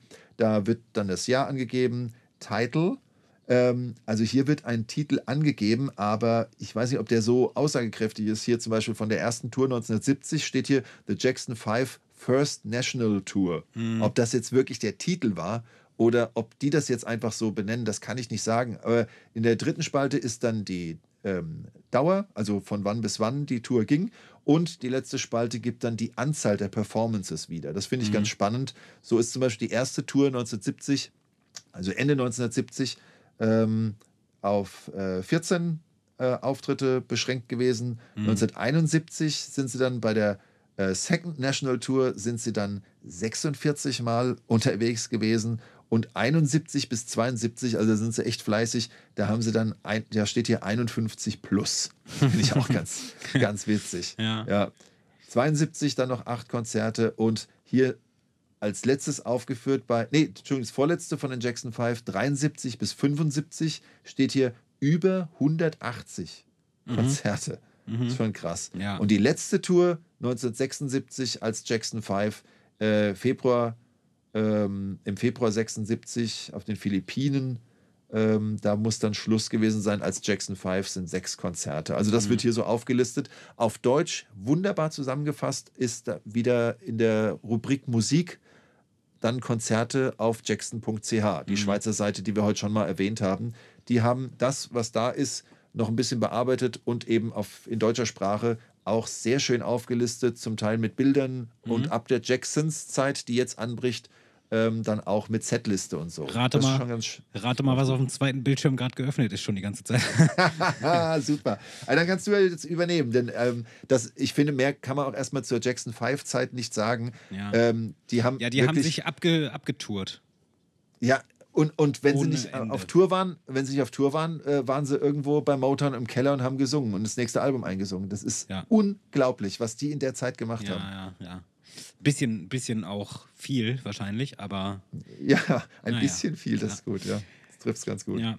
Auf jeden Fall, äh, was man bei der, also die Destiny Tour war ja dann, glaub, meine ich, nee, Quatsch, ist, ist Quatsch, was ich sage. Die erste Tournee als die Jacksons war 1977. 1977 die Tour The Jacksons. Richtig, weil das Album auch so hieß. Ja. Das erste Album heißt The Jacksons und genauso heißt die Tour. Und da hast du wahrscheinlich auch dann das erste Material gefunden auf YouTube, ne? Äh, ich meine, was gesehen zu haben. Ich habe aber tatsächlich das wirklich erste Material, finde ich eigentlich, also vollständige Material, finde ich von der Destiny Tour irgendwie. Ähm, ich muss sagen, Ach so, vollständig, ja, okay, Ja, da hast du recht. ja, ja, Aber also bei, wenn ihr, wenn ihr 77 ein, eingebt, Wobei, äh, da Moment, sind sie nein. nämlich 77 Ja. Mo Moving Violation, glaube ich, gab es da noch. Das ist so ein Ähm. Konzert in Mexiko, meine ich. Ist Ich das nicht jetzt- 77 gewesen? Äh, Jetzt müssen wir gerade überlegen. 77 sind sie, ob das. Nee, Mexiko kann nicht sein. 77 sind sie vor allem durch Europa getourt. Mhm. Und da gibt es nämlich sehr schöne ähm, Aufnahmen. Enjoy Yourself und was habe ich noch rausgefunden? Noch was. Also so Einzelsongs live mit ganz krassen blauen Bühnenoutfits mit wunderbaren äh, Schulterpolstern. Und das ist im, in der Musikladen. Ah ja, Äh, ja, das kenne ich, ja. Das ist von 77. Ähm, wie gesagt, Enjoy Yourself. Und den zweiten Song finde ich jetzt gerade nicht. Aber das ist auch ganz, ganz spannend zu sehen. Und das ist, wie gesagt, von 77. Von, dem, äh, von der Tour zum, zum Album The Jacksons. Ich habe gerade mal nachgeguckt, Moving Violation war 75 bereits, da habe ich mich vertan. Das Ähm, ist ein Jackson 5, äh, genau, ist ja. ein Jackson 5 Ding. Ja, Ja. deswegen passt es ja nicht. Ja. Ich finde, ich finde diese, diese, es gibt diese ganzen Auftritte, Musikladen und so weiter, finde ich immer sehr interessant, ähm, diese, diese Tanzentwicklung bei Michael zu sehen, Ja. weil sie ja in der Zeit, so Ende, Mitte, Ende 70er, sich so sehr gewandelt hat, bis in die 80er rein, wo sie dann, wo es dann völlig, völlig sein Tanzstil war, den er erfunden hat irgendwie. Ähm, ich glaube, die Triumph Tour war so für mich, zumindest für mein Gefühl, die Tournee, wo, das, wo er das erste Mal wirklich, wo man seine Moves das erste Mal richtig sieht. Auch wenn er vorher natürlich schon hier und da was gemacht hat. Äh, Finde ich das sehr interessant immer bei diesen alten Auftritten. Zum Beispiel äh, Dancing Machine, was ja auch sehr viel in, in, in TV-Sendungen performt wurde. Diese, diese Robot, wie sagt man, Robot-Dance dazwischen in, in, der, in, der, in der Ja, ich denk. Boah, das haut mich immer um. Und das hat sich auch über die Jahre so entwickelt einfach. Also, das, dass es immer besser aussieht und irgendwie, Ja, ich, ich aber liebe der, das. der Song, ja, ich meine, das ist ja so, so, so der letzte große Hit Mhm. eigentlich der Jackson 5 gewesen, bevor sie gewechselt Mhm. haben. Ähm, und da muss man sagen, der, der Song ist in vielerlei Hinsicht auch ähm, schon wichtig für Michael gewesen. Also ich glaube auch gerade, was den Tanzstil angeht. Mhm. Und weil du jetzt dann bei den Jacksons äh, von, von Destiny und Triumph sprichst, ich meine, das sind ja dann auch die Alben und dann auch die Touren, bei denen auch sein äh, zum ersten Mal sein eigenes Material dabei Ja. ist. Ja. Wir reden da von der Zeit vor Thriller, Ja. aber dann ist Off the Wall dabei. Und Mhm. ich glaube, ich weiß gar nicht, war das bei dem äh, beim Gespräch mit Jenny und Tim, als wir vom jungen Michael gesprochen haben, da haben wir dann auch nochmal geguckt, dass auf dem, auf, das ist ja eigentlich das einzige äh, offizielle Live-Album der Jacksons. Ja. Ne? Das ist ja das. ja. Ja, ja. Und ähm, da siehst du ja dann auch, ich weiß es jetzt nicht mehr auswendig, ich habe es jetzt hier auch leider gerade nicht griffbereit, aber ich sage jetzt mal, da sind elf Titel drauf und äh, fünf davon sind von Off the Wall, also Ja. sind Michael Solo, ne? Sowas Genau. in dem Dreh rum. Und das äh, ist schon sehr beeindruckend und das zeigt sich dann natürlich auch in seiner Bühnenperformance. Mhm. Ja.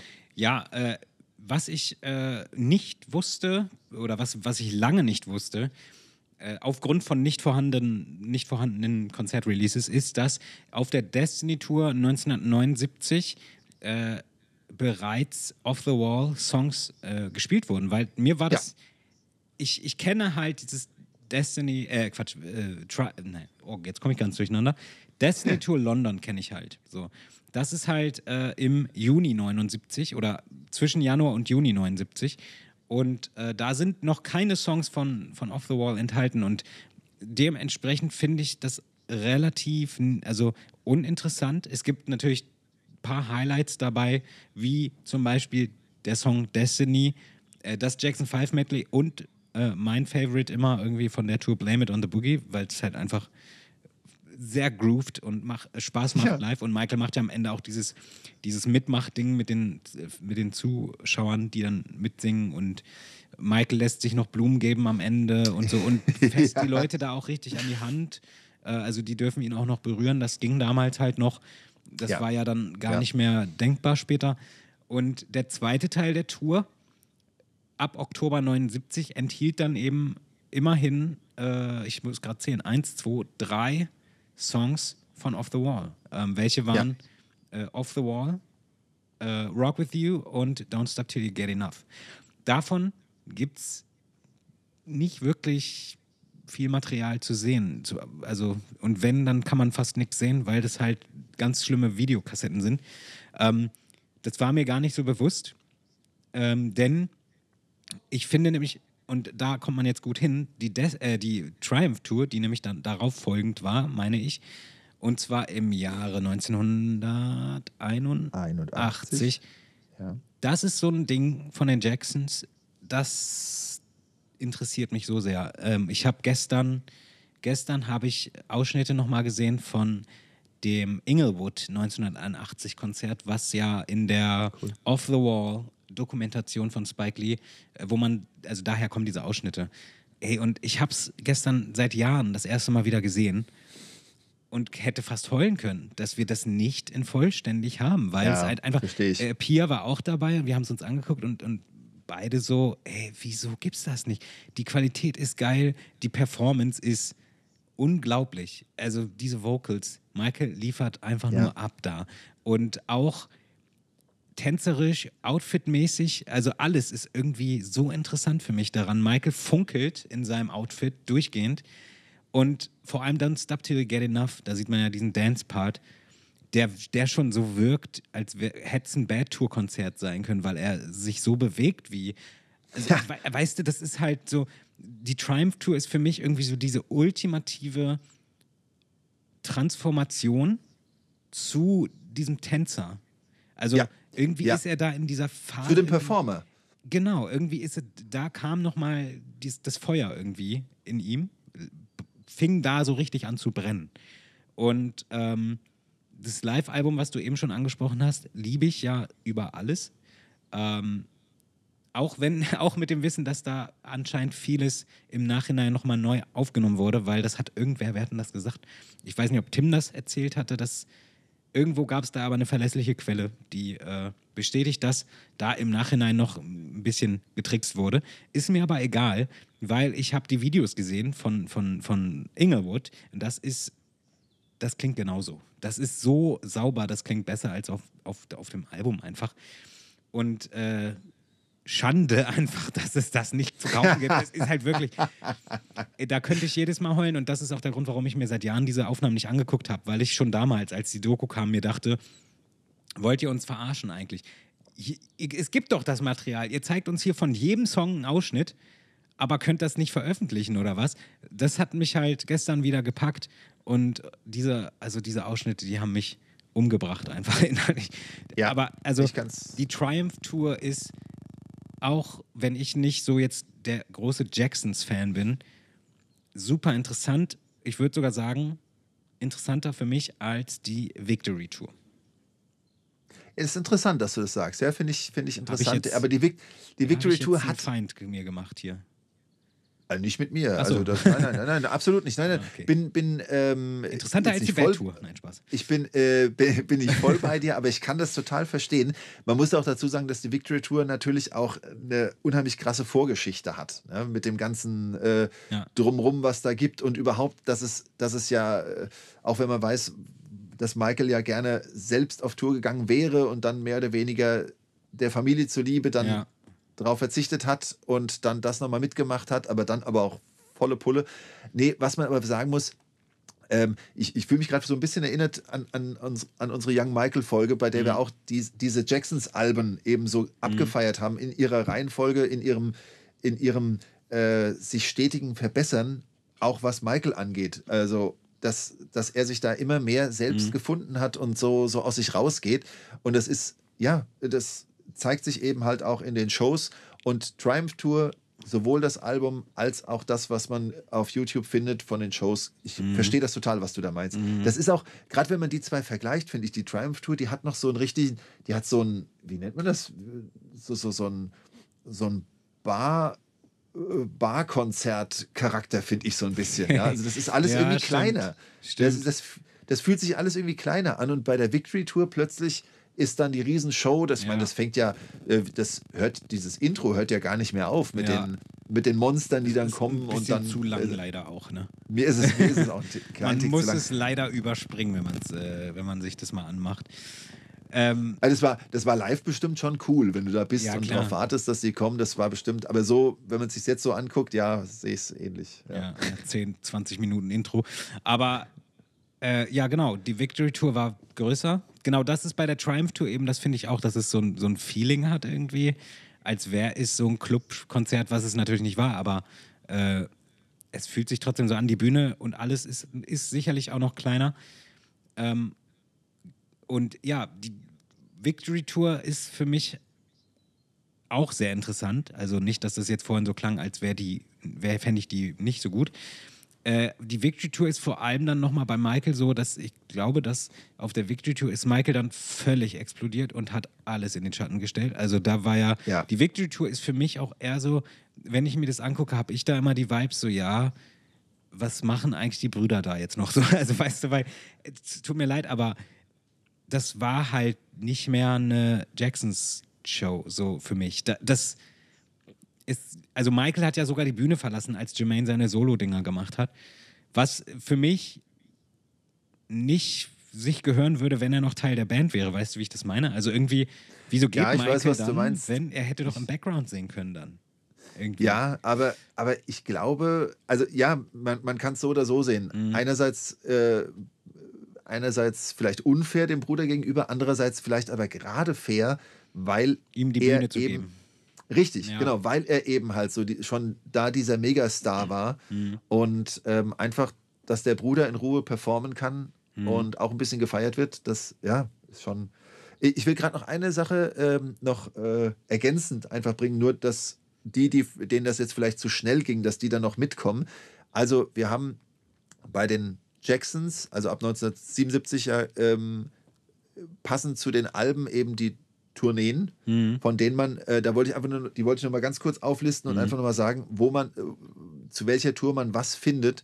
Also wir haben ja eben gesagt, bei der Jacksons Tour, die ja auch viel durch Europa führte, ich glaube, da war dann auch, war das, stand das nicht da? Ich glaube, das ist ja auch da, wo sie bei der ähm, bei dem Jubiläum bei der Queen auch gespielt haben, was für Michael ja so wichtig war. Das nennt er auch, ähm, ich glaube, das war das Krönungsjubiläum ähm, der Queen.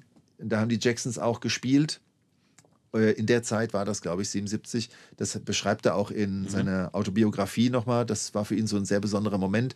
Da findet man halt so zwei, drei Songs. Könnt ihr euch auf jeden Fall mal anschauen. Ähm, 78 gibt es Going Places als Album wie auch als Welttournee. Da findet man auch einige wenige Songs, sehr schlechte Qualität, aber da finde ich die Outfits, die sind so rot-golden, die finde ich, die sehen fast aus, als, als, als wären sie von den Gryffindors, von Harry Potter. Ähm, also das, das kann ich auch mal sehr empfehlen, sie anzuschauen. Und dann haben wir eben die drei genannten, von, von Kai genannten, Destiny 79, 80, die Triumph Tour 81 und Victory Tour 84. Und die sind eben als Alben wie auch als Tourneen einfach gigantisch und die kann man sich auch in Gänze anschauen. Ja. Ja, ähm, sorry, ich musste gerade mal das Fenster wieder zumachen, weil jetzt habe ich doch gefroren. Ähm, ich habe gerade mal gezählt, die, äh, die Victory Tour hatte acht Songs von, äh, von Michael, also acht Solo-Songs von Michael.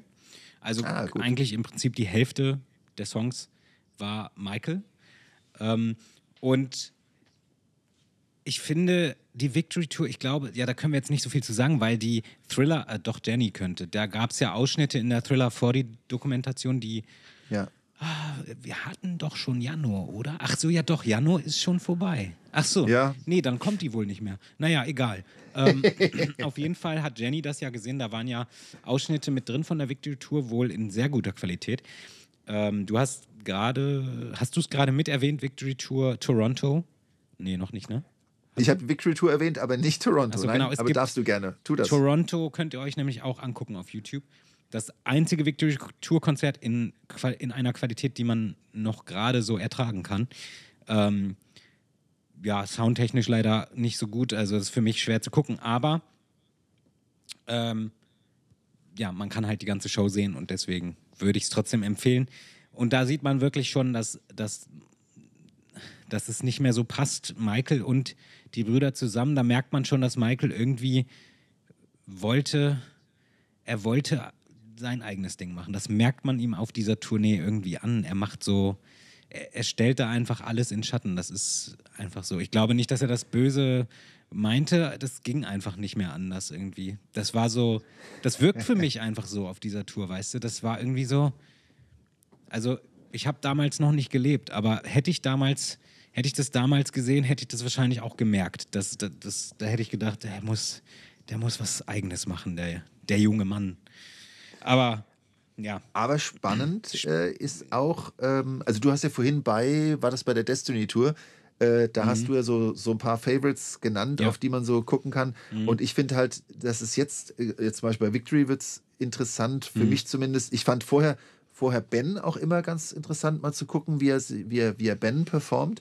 Und Mhm. ich finde, dass diese, dass, dass das so ein bisschen übernommen wird ähm, oder dass, dass er das überträgt, diese, diese Passion, sage sag ich mal, von Ben überträgt er dann später in den Song She's Out of My Life. So könnte man es fast sagen. Dass das so ein bisschen das ablöst, was dann wiederum später ähm, mehr oder weniger zu You're You're Not Alone wird bei, bei Ja. History. Ne? Ist das ja dann der, Ja. der Song mehr oder weniger.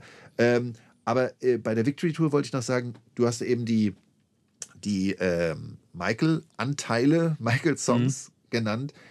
Ähm, für mich wichtig, irgendwann wurde dann zu kapieren, Bad Tour ist die Tour nach der Victory Tour und das erklärt, warum auf den Bootleg-Alben, die man damals hatte zu Bad, bevor dann was Offizielles rauskam, ähm, dass da eben auch Songs waren, die ich vorher gar nicht kannte. Also ich, kan ich hatte als, als junger Michael-Fan, wusste ich, die und die Alben hat Michael rausgebracht. Und dann habe ich so das erste Mal sowas Bad Live-mäßiges gehört. Und da war zum Beispiel sowas drin wie Things I Do For You. Ja, ja, ja, ja, ich weiß, Ja. was du meinst. Und, und ich war erstmal so, hä, was ist das denn? Wo Ja. kommt das denn her? Ja, Ja. Und, und das hat sich erst so allmählich ergeben, ja, dass das, wenn man das dann sieht, das ist bei der Victory Tour, das hat er bei der Bad Tour auch nochmal gemacht. Ähm, und das, das sind alles so doch irgendwie fließende Übergänge. Es lohnt sich, sich das so mal hintereinander anzugucken. Ja, das macht dann schon Sinn. Meine erste Live-Bootleg war auch äh, live in Japan ähm, von der Bad Tour halt, Yokohama. Und da war es dann halt auch bei mir so, dass ich mal Lovely One gehört habe. und Ja, genau, richtig. Irgendwie dachte, ja, es ist irgendwie geil, aber warum? Was ist das? Was so? ist das? Genau. Und, und, das Genau, war ja, das? und das war natürlich eine andere Zeit schon bei mir. Da gab es natürlich durchaus schon das Internet, wobei weiß ich gar nicht, ob es das da schon gab, aber auf jeden Fall war es eigentlich schon möglich, das rauszufinden, was das ist. Äh, aber nicht für mich, weil ich war äh, noch zu klein und äh, man hat halt irgendwie das gehabt, was man gehabt hat und das so akzeptiert und äh, genau, das war dann, da, das war auch nicht das ganze Konzert, da erinnere ich mich dran, da fehlten auch irgendwie Songs, die man gekannt hätte von Michael, so Solo-Sachen, die fehlten, aber stattdessen halt irgendwie so Jacksons Zeug dabei, was man aber irgendwie, was halt trotzdem geil war, ne? Und ähm, nochmal zu den Highlights, weil ich finde irgendwie, dass für mich so die Highlights der Victory Tour tatsächlich die, die letzten vier Songs sind oder die letzten drei Songs, ne, äh, nicht die letzten, aber fast, nämlich Working Day and Night, Beat It und Billie Jean sind irgendwie, tut mir leid, es sind keine Jackson-Songs, aber, Songs, aber äh, ich finde die irgendwie interessant. Ich weiß nicht wieso, ich finde bei Beat It sehr interessant, die, ah, ich weiß ja jetzt den Namen leider nicht mehr, ähm, die hatten dann nämlich, der, der Gitarrist auf der Victory Tour war ganz bekannt und ich habe den Namen vergessen, aber ähm, den sieht man nämlich auch in Toronto. Steht das vielleicht gerade mal hier? Ich guck mal kurz. Nee, steht hier Ich nicht. gucke auch mal, ob ich das noch rauskriege. Aber nenn ihn mal weiterhin Gitarrist, Der bis wir Gitarrist, einen Namen finden. Äh, ja, bei Beat hat man halt das ein, auf der Victory Tour war es noch so ein bisschen mit mehr Soli und so und irgendwie mehr. Das Intro war noch anders und so. Und das ist halt einfach interessant zu sehen, ähm, wenn man sich halt die Entwicklung, wenn man sich dafür interessiert, von Tour zu Tour, was hat sich verändert. Und äh, bei Beat war irgendwie noch ganz anders auf der Victory Tour. Ähm, und auch die, auch die schöne Beat It Jacke auf der Victory Tour fand ich immer irgendwie sehr schön zu sehen und mochte ich immer sehr gerne. Hätte ich ihn, da hätte ich ihn auch gerne in späteren Jahren noch mitgesehen. Ähm, Genau, was, was, an der, was ich an der Beat It Performance in, auf der Victory Tour immer ein bisschen traurig, aber auch irgendwo lustig finde, ist, dass Michael irgendwie seine Choreografie Grafie trotzdem durchzieht, ähm, alleine, weil kein, keiner mitmacht. Also die Brüder tanzen die nicht mit, sondern er zieht sie einfach alleine durch. Ich weiß nicht wieso, vielleicht keine Zeit zum Proben oder vielleicht haben sie es auch nicht, nicht gewollt oder nicht gekonnt. Oder, aber auf jeden Fall ist es sehr interessant. Und Billie Jean, finde ich, ist so für mich irgendwie so ein, so ein, so ein Nostalgie-Ding von der Victory Tour, weil dieser, ich weiß nicht, ob du dich erinnerst, früher gab es, ich weiß nicht, welche Dokumentation das war, irgendwas von MTV.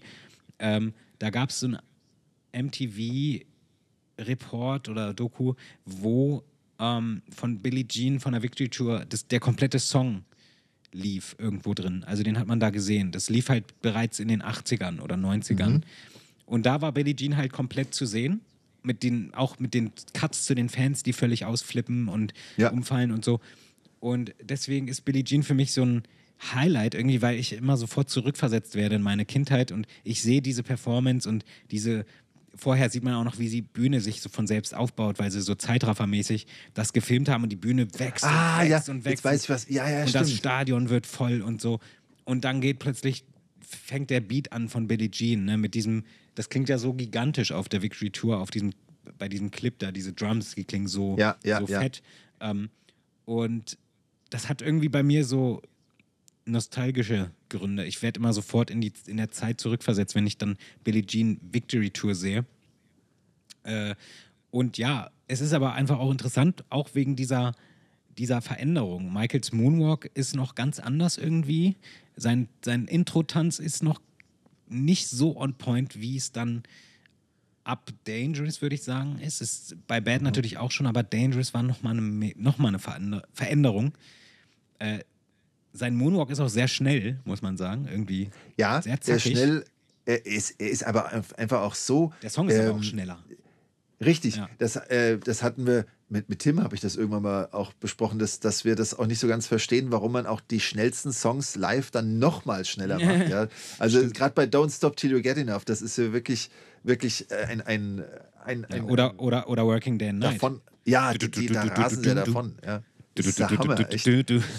Was ich bei, bei Billie Jean muss, sagen muss, ähm, mich hat immer, ich hatte da immer so, ein, so nur so einen kleinen Ausschnitt, ähm, Ja. Ich glaube vom Moonwalk oder so, und mich immer gefragt, oder wenn er den Hut wegwirft, und dann habe ich mich immer gefragt, woher ist das? Also bevor ich das Ja. dann der Victory Tour zuordnen Ja. konnte, weil er da eben zwar schon die Jacke anhat, aber halt doch so ein, der hatte so ein T-Shirt mit so einem Emblem dann an. Ja. Ja. Genau. Und das stach immer aus den ganzen äh, Billie Jean Performances einfach heraus. Und ne? Und ich habe mich immer gefragt, ja, wo kommt das her? Das, äh, das sieht cool aus und er ist ja, unfassbar agil bei dieser Tour. Der Ja. ist so, der ist so äh, so voller Energie, das ist der absolute Hammer. Ich habe übrigens hier gerade noch geguckt, ähm, Gitarrist, Gitarrist oder Gitarristen bei der Victory Tour.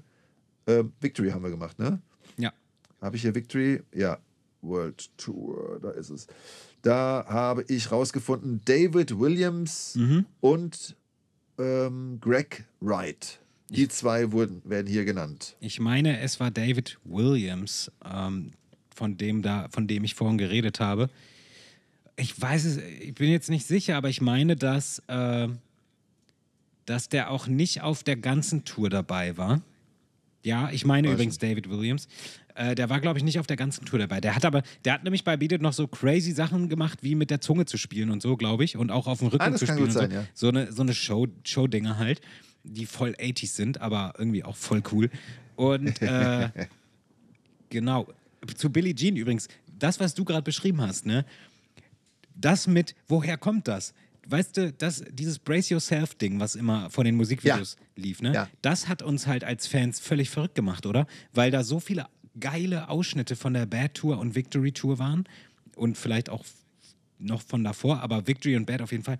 Da waren immer so viele Sachen, die für mich, Michael als Kind, also Michael war, als- ich ein Kind war, war Michael für mich so ein Übermensch. Wegen diesem Brace Yourself Video, weil das so, du siehst halt, er macht eine Bewegung auf die Musik und daraufhin siehst du irgendwelche Fans völlig zusammenklappen. Und das für drei, vier Minuten in diesem Brace Yourself Ding.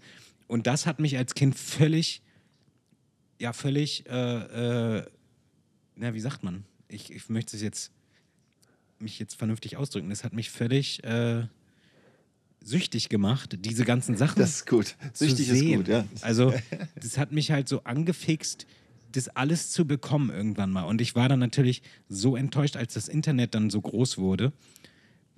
Also irgendwann 2000, 2000 einfach mal so.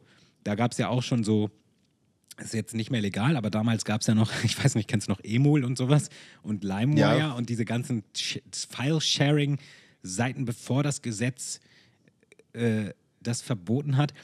Und da habe ich, da war das Einzige, was ich finden konnte, war immer so Bad Tour Yokohama, Ja. Bad Tour Tokio. So, immer so das und nicht irgendwie die Sachen, die ich in diesem Brace Yourself Clip meine ganze Kindheit gesehen habe. Ich wollte immer irgendwie, und ich, als Kind ist man ja natürlich auch so durch, dass man, also ich dachte als Kind auch, dass Dirty Diana von einem Konzert ist, das Musikvideo. Muss doch von Ja, einem Konzert sein. Natürlich. Sieht ja auch so aus. Und, Ja, und, logisch. Und, und ich habe meinen Eltern immer gesagt, so, das Konzert sollt ihr mir zum Geburtstag schenken. und die wussten natürlich gar nicht, was sie machen sollen. Ne? Also wirklich Die Armen, ja. bin ich ein bisschen ab, abgedriftet, aber das ist halt wirklich so diese. Und ich glaube, das ist auch das, was Michael mit diesem Brace Yourself Clip erreichen wollte, dass man halt völlig durchdreht, wenn man das sieht und Ja, checkt, Ja, was eigentlich, was das für ein, für ein, für ein Erlebnis ist, ihn zu, live zu sehen, weil genau das zeigt dieser Clip, ey. Und der hat mich als Kind wirklich wahnsinnig, wahnsinnig angefixt, die Sachen auch zu sehen. Bis heute warte ich darauf. Ähm, ja, Victory Tour letzte Tournee von den Jacksons. Äh, 1984, letzte Tournee von den Jacksons zusammen. Mit Michael. Mit Michael, Genau. genau. Ja. Naja, die haben aber dann auch schon ein paar Jahre nichts mehr gemacht, oder? Weiß ich nämlich nicht. Ähm, haben die dann, also ich glaube, die haben schon, auch, also haben die weitergemacht alleine dann noch? Also Auf Tour, meine ich? Album, äh, genau, Tour glaube ich nicht. Mhm. Das äh, schaue ich jetzt aber auch gleich nochmal nach.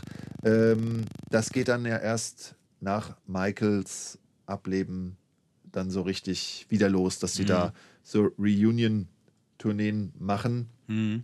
Und ähm, ich gucke es aber gleich nochmal nach. Ähm, nee, sonst fällt mir dazu nichts ein, was die das angeht. Aber es zeigt auch nochmal, wie krass das dann eben 2001 war, bei dem vorhin schon erwähnten Ja. 30. Bühnenjubiläum, dass die dann eben dabei waren. Und das muss ich auch sagen, ähm, so, so merkwürdig diese Zeit 2001 insgesamt so für einen als Fan auch war. Einerseits war man so angefixt äh, und, und hat so viele coole Sachen gehört. Andererseits gab es dann auch wieder, oder sah Michael auch immer so zerbrechlich aus. Ähm, und dieses Jacksons, diese Jacksons Teil, den, der, der, der bläst mich heute noch um. Also den Ja. finde ich einfach nur stark. Von vorne bis hinten. Ja, Jacksons letzte Tour. Danach ging's ab. Das klingt jetzt voll, das klingt jetzt voll so, als wäre alles vorher scheiße gewesen. Das meinte ich natürlich so nicht, aber für Michael ging es danach natürlich nochmal ganz, ganz anders weiter und noch viel größer.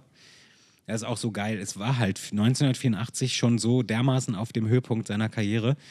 Und von da aus ist er einfach noch höher gegangen auf die, das- auf die Bad Tour, äh, die 1987 in Japan startete. Drei, 123 Konzerte beinhaltete in 15 Ländern und äh, 125 Millionen Dollar für Michael einspielte. Was jetzt weiß ich nicht, ob das heute immer noch viel, viel wäre für ihn, aber ähm, Ich weiß auch nicht, die, die, Zahl habe ich jetzt auch. Ähm, Mit Jonas habe ich letztes Jahr auch nochmal festgestellt, dass äh, das, was, was diese Zahlen angeht, von Verkäufen oder von, von Einnahmen, dass das ja manchmal doch ein bisschen schwankt. Und, aber auf jeden Fall enorme, enorme Summen, denke ich, sind da zusammengekommen. Und das ist schon wirklich beeindruckend. Und eben von, von Ende 87 bis Anfang 89, ich meine, der, der Kerl ist um den ganzen Planeten gereist und äh, hat einen dermaßen eine dermaßen Michael Mania ausgelöst. Mhm. Und wie du so schön sagst, er ist auf dem Höhepunkt und dann kommt der nächste Höhepunkt. Also es ist schon, es ist wirklich, er denkt wirklich sich dann, ah, faszinierend. ich will noch ein bisschen höher. ja, Ähm, das ist schon Wahnsinn. Genau, Chris, Christopher Carell ist übrigens hier gelistet als einfach Keyboards, also nicht Genau, Keyboarder, richtig, sondern ja. Keyboards und Okay. ähm, hat also verschiedene Sachen gemacht. Ich muss mich aber übrigens nochmal korrigieren. Ich habe vorhin gesagt, dass er bei dem letzten Los Angeles Konzert äh, äh, die, die ähm, Keyboards von Greg Fillinghans übernommen hat, der nämlich nicht mehr anwesend war bei dem Konzert. Das stimmt nicht. Das war nämlich äh, Rory Kaplan, meine ich. Kaplan, Kaplan, wie auch immer. Okay, sehr gut. Ja, das. Ich, Ich hoffe, erstmal einfach. ey, ganz ehrlich, wenn das jetzt wieder falsch ist, dann soll das doch jetzt irgendwer in die Kommentare schreiben, der es weiß. Äh, Genau. genau. Die Bad, Und uns vergeben. genau. Die Bad Tour war äh, auch die letzte Tournee, die in den USA stattgefunden hat, soweit ich weiß. Ähm, und ja, es gibt ja das Wembley-Konzert, wo man, was man jetzt, was wir wahrscheinlich alle tausendmal schon gesehen haben. Ähm, das Problem ist für mich gerade so über die Bad Tour, da gibt es so viel zu sagen. Frank, sag, ich weiß nicht, ob ich dir da lieber, lieber das Wort überlasse, weil ich weiß gar nicht, wo ich anfangen soll. Also, Ja, kann ich, Ich kann ich absolut verstehen. Ich kann nur sagen, ich habe wirklich, da ich Michael mit Dangerous kennengelernt habe und das andere erst so nachträglich erlebt habe, war für mich immer die Dangerous Tour das Nonplusultra. Ja, Mhm. das muss ich echt sagen. Äh, und auch das, was halt dann im Fernsehen ausgestrahlt wurde, geguckt, bis, äh, bis man wirklich alles auswendig kannte. Mhm.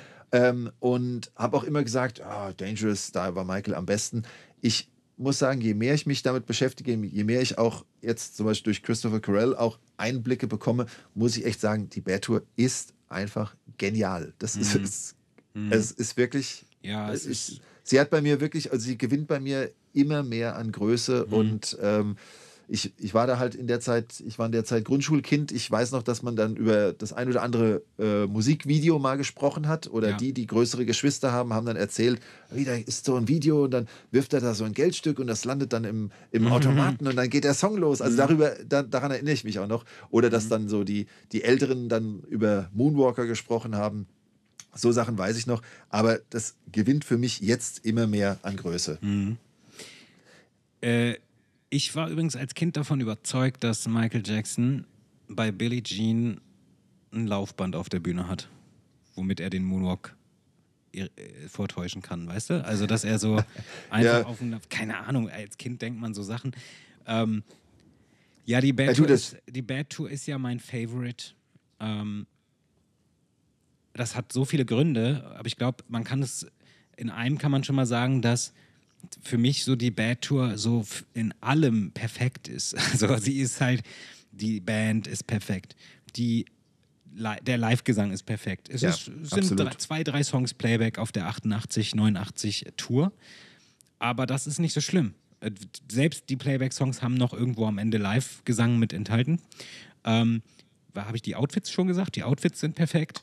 Ja. Habe ich schon, ja. Stimmt. Und- Du hast noch nicht gesagt, nicht aber ja, gesagt. das sind sie. Das wollte ich sagen. Die, die, sein Outfit ist irgendwie, ah, ich weiß nicht, es ist einfach so, es ist so das ultimative Live-Ding für mich, diese, diese, diese, diese Tour.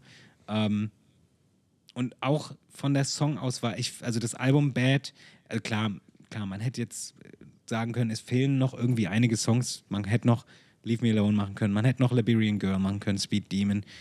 Die Tour wäre, glaube ich, noch krasser gewesen, wenn das der Fall gewesen wäre. Aber wie man es von Michael kennt, hat er natürlich nicht halt alle Songs vom Album performt, sondern eben die Highlights oder seine persönlichen Favorites. Ähm, genau, die, wir haben ja vorhin schon angesprochen, der erste Leg der Tour war völlig anders, war fast nicht definiert, also hätte man fast nicht als Bad Tour definiert, weil es halt einfach der Victory Tour von der Setlist her zu sehr ähnelt. Ähm, von Thriller sind, ein, sind viele Songs oder einige Songs dabei, von den Jacksons sind einige Songs dabei. Die Bühne ist eine andere, die Outfits sind eine andere. Äh, ich weiß nicht, die Band war aber, glaube ich, komplett die gleiche, wenn ich mich nicht täusche. Ich glaube, da war nicht unbedingt jetzt, die Band wurde nicht unbedingt nochmal ausgetauscht. Ähm, Meines Wissens nicht. auch. Sh äh, äh, Sheryl äh, Crow war auch, auch auf 87 schon, so wie auf 88, 89 dabei. Michael hat lediglich, lediglich zwei Songs äh, von Bad auf der 1987er Tour drin gehabt, nämlich Bad und I Just Can't Stop Loving You. Ähm, die auch beide zum Schluss kamen, glaube ich. Also waren beides die letzten Songs des Konzerts. Und es, ja, viele Fans sagen bis heute, es ist eher sowas wie eine nachgeholte Thriller-Tour. Jetzt mit dem Wissen, was du vorhin, was du in die Folge gebracht hast, mit der äh, Aussage von äh, jetzt sag ich den Namen. Christopher. Christopher. Christopher Carell. Ähm, genau, mit der Aussage, dass eben sechs, sieben Wochen Zeit war. Und Michael wollte wahrscheinlich dann absichtlich nicht gleich das ganze Album performen. Richtig. Ähm, ist es sicherlich keine nachgeholte Thriller-Tour, sondern einfach Eine Songs, vorbereitende Bad-Tour. bis dato erschienen waren, weil Bad noch nicht so bekannt war zu dem Punkt, Zeitpunkt. Also bekannt war es sicherlich schon, aber wenn, ja, komisch eigentlich, ne? Weil das hat Michael nie wieder so gemacht. Also er Ja. hat ja, er hat ja nicht, bei Dangerous hat er ja dann auch nicht gesagt, so, hier ist jetzt das Album, jetzt gehe ich auf Tour. Ich performe jetzt aber nur Songs von Bad erstmal, weil das Album noch bekannter werden. Das war ja nicht mehr der Fall. Aber es war ja auch seine erste Solo-Tournee und vielleicht, ja, aber die, ja, die, 1909, äh, die 1988er Tournee ist für mich dann tatsächlich auch echt erst dieser Bad-Startschuss irgendwie gewesen. Was heißt gewesen? So, wenn ich jetzt darauf zurückblicke, Ja. äh, als wäre ich dabei gewesen, war das für mich dann wirklich die Bad-Zeit mit diesem, mit dem Intro Wanna Be Starting Something, mit dieser, mit, was war das denn? Das war ja keine Leinwand, sondern die, diesen Lichtdingern, wo man seine, seine Füße sieht. Ich weiß nicht, wie das heißt. Pyro? Nee, Pyro ist es auch nicht. Nee, was ist das? Wie Äh, heißt sowas? Hätte man jetzt recherchieren können, aber kann man auch lassen. Äh, ja, nee, aber das ist, äh, äh, es ist ich kann es nicht beschreiben. Es ist so perfekt und umso mehr tut es natürlich weh, dass man sich das nicht nochmal angucken kann, live. Also die Zeitreisen, das ist immer noch nicht erfunden worden, leider. Äh, und es tut natürlich auch weh, dass einfach nichts veröffentlicht wird, ähm, weil es gibt ja Material. Ähm, genau, dazu kann man, glaube ich, noch sagen, dass äh, Michael ja da auch auf der Bad Tour, die allein schon an sich ja ein Rekord war, hat er aber auch noch einen Rekord aufgestellt und zwar siebenmal hintereinander im Wembley Stadium performt, sieben Nächte ausverkauft, was Ja. ein Rekord im Rekord war. Äh, und ja, das Wembley-Konzert vom 16. Juli gibt es ja auch auf DVD zu erwerben in Top VHS-Qualität. Das könnt ihr euch gerne auch angucken. Das ist mittlerweile aber auch auf YouTube überall. Ähm, Fans haben es auch schon remastert und es sieht ein bisschen besser aus als auf dem offiziellen Release auf jeden Fall. Ähm, puh, dann haben wir auf der Bad Tour, ich weiß nicht, die Setlist brauchen wir nicht genau durchgehen, aber ähm, ja, ich bin auch hier in der falschen Setlist, sehe ich gerade. Äh, also für mich war immer so ein bisschen, obwohl es auch ein Highlight ist, ist aber an der Bad Tour so ein Song, der mich, den ich immer sehe und der mich auch natürlich über die Jahre irgendwann genervt hat, war Another Part of Me, weil der war, also ich liebe das, aber den, wenn irgendwo eine, eine Reportage über die Bad Tour zu der Zeit, wenn irgendwo auf irgendeinem Sender was lief, Michael hat heute in Berlin performt oder wo auch immer. Another Part of Me war mit Garantie der Song, der gezeigt wurde, weil Michael auf seinen Tourneen irgendwie immer die Regel aufgestellt hat, nee, wir geben den Presseleuten nur ein Tape mit den ersten drei Songs drauf. Und äh, Another Part of Me war der dritte Song. Und es war meistens irgendwie der Song oder einer von den ersten dreien halt, der gezeigt wurde. Und deswegen ging mir das schon als Kind dermaßen auf, auf den Sack, immer nur diesen Song zu Krass. sehen. Aber ich liebe es. Also es ist Ja, mittlerweile ja, ja. Aber das ist interessant. Habe ich so noch nicht, äh, habe ich so echt noch gar nicht wahrgenommen. Echt? Doch, das, muss man drauf achten. immer Immer, wenn du eine Ja? TV, einen Fernsehreport siehst über eine Tour, siehst du meistens den Song oder wenn es jetzt die Dangerous Tour ist, siehst du Jam. Bei der History Ja, Tour siehst du das- bei der History ja. Tour siehst du äh, They Don't Care About Us oder. Scream. Ja, stimmt. Michael hat immer nur die ersten, die ersten, weiß nicht, 20 Minuten, 30 Minuten zur Verfügung gestellt für TV-Berichte. Natürlich Okay. auch mal, auch mal was anderes. Also, und gerade auf der History Tour hat Michael ja sowieso alle, alle Sender haben ja irgendein Konzert von der History Tour bekommen. Deswegen gibt es ja auch so unzählig viele in professioneller Qualität von der History Tour. Also da gibt es ja allein 20 Stück von ja, wie, also gefühlt jedes Konzert gibt es da irgendwo bei irgendeinem Sender zu, zu holen. Weil damals, da sind wir jetzt, haben wir einen weiten Sprung gemacht, aber damals hat, soweit ich weiß, die Firma, ähm, oh Gott, wie hießen sie nochmal? Kingdom Entertainment. Ja. Äh, ich habe aus einer Quelle, die ich nicht benennen kann, irgendwann mal gelesen, dass die damals, sage ich mal, Geld verdienen mussten. Und deswegen haben sie auf der History Tour einfach allen möglichen Sendern diese, die Lizenzen gegeben, verkauft, äh, von Michael halt ein Konzert auszustrahlen.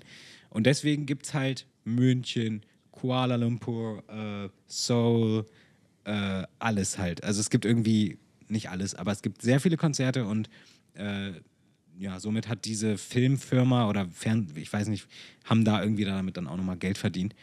Ähm, das war leider Okay. zur Bad-Zeit nicht der Fall. Ja. Sonst hätten wir jetzt die Träume, äh, also das alles auf Video, wovon ich als Kind schon geträumt habe. Mein absolutes, meine absolute äh, Must-See-Show wäre halt, ah, das Datum, kriege ich das noch hin? 3. März 1988 in New York, Madison Square Garden. Das wäre so meine absolute. Ah. Da hat Michael nämlich das komplette Konzert live performt. Äh, bis auf eine Ausnahme und zwar Man in the Mirror war, glaube ich, trotzdem Playback. Aber trotz, sonst war alles live und äh, da war auch der, meine ich, der berühmte Kuss mit äh, Tatjana Thompson. Und das hat halt, und es ist eine Arena.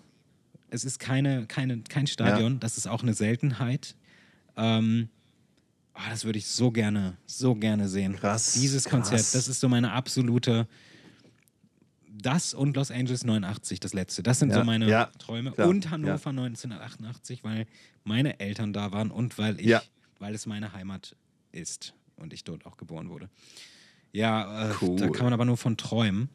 Ähm, ja, und Michael hat 123 Shows gespielt, also wirklich, ich glaube, danach hat er nie wieder so viele Shows auf Tour gespielt. Also Kai, ich glaube, hier schließt sich der Kreis. Wir sind äh, gestartet, nach ein bisschen Warming-up sind wir gestartet mit dem Music Day, der sich ja ausschließlich mit den vier Jahren Bad Zusammenarbeit ähm, Christopher Carell und Michael ähm, ist damit eben beschäftigt. Und jetzt sind wir, jetzt haben wir den Weg, den Live-Weg von Michael mit seinen Brüdern bis zu Bad äh, aufgearbeitet oder aufgerollt.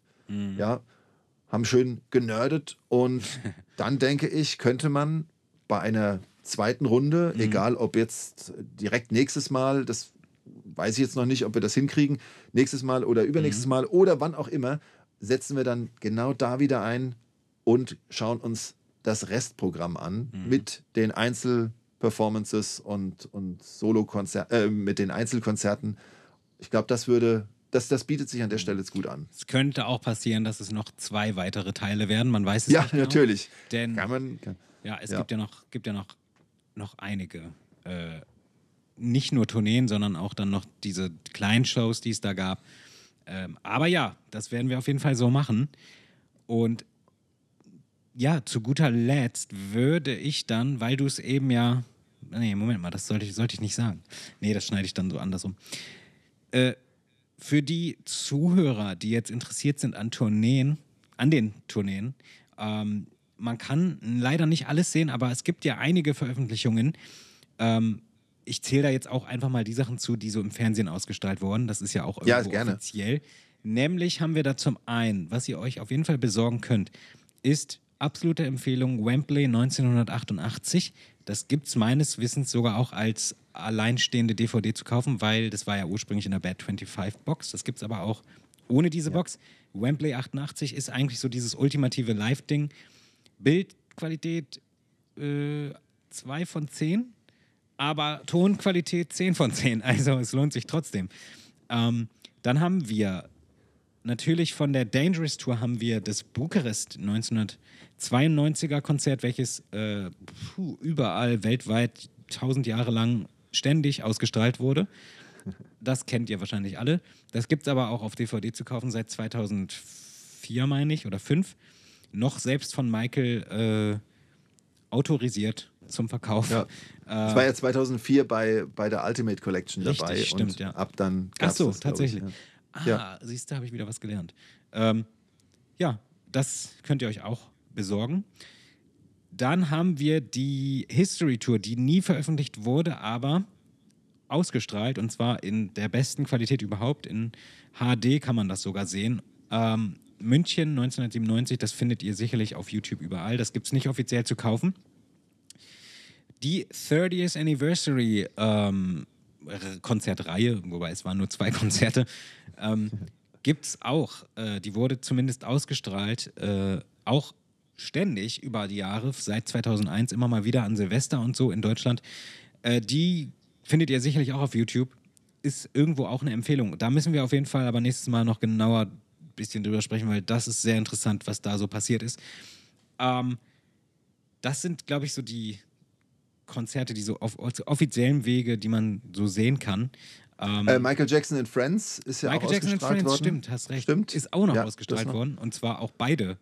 Beide Shows sind ausgestrahlt worden, jeweils. Eine in Korea und in, in Südkorea und eine in Ins- Äh, äh, Seoul und München. genau, München. Wo auch jemand vor Ort war, der hier gerade in- bei Skype sitzt auch. und ich war es nicht. So viel ist gesagt. äh, genau. Wenn ihr es wisst, schreibt es in die Kommentare. Schreibt in die Kommentare. Und auch einige, die kommentieren, weiß ich, waren dabei und dürfen Ja. gerne dann auch spätestens nächstes Mal, wenn wir drüber sprechen, noch ein bisschen ihre Erlebnisse Ja. da schildern. Ja. Das ist echt toll. Ja.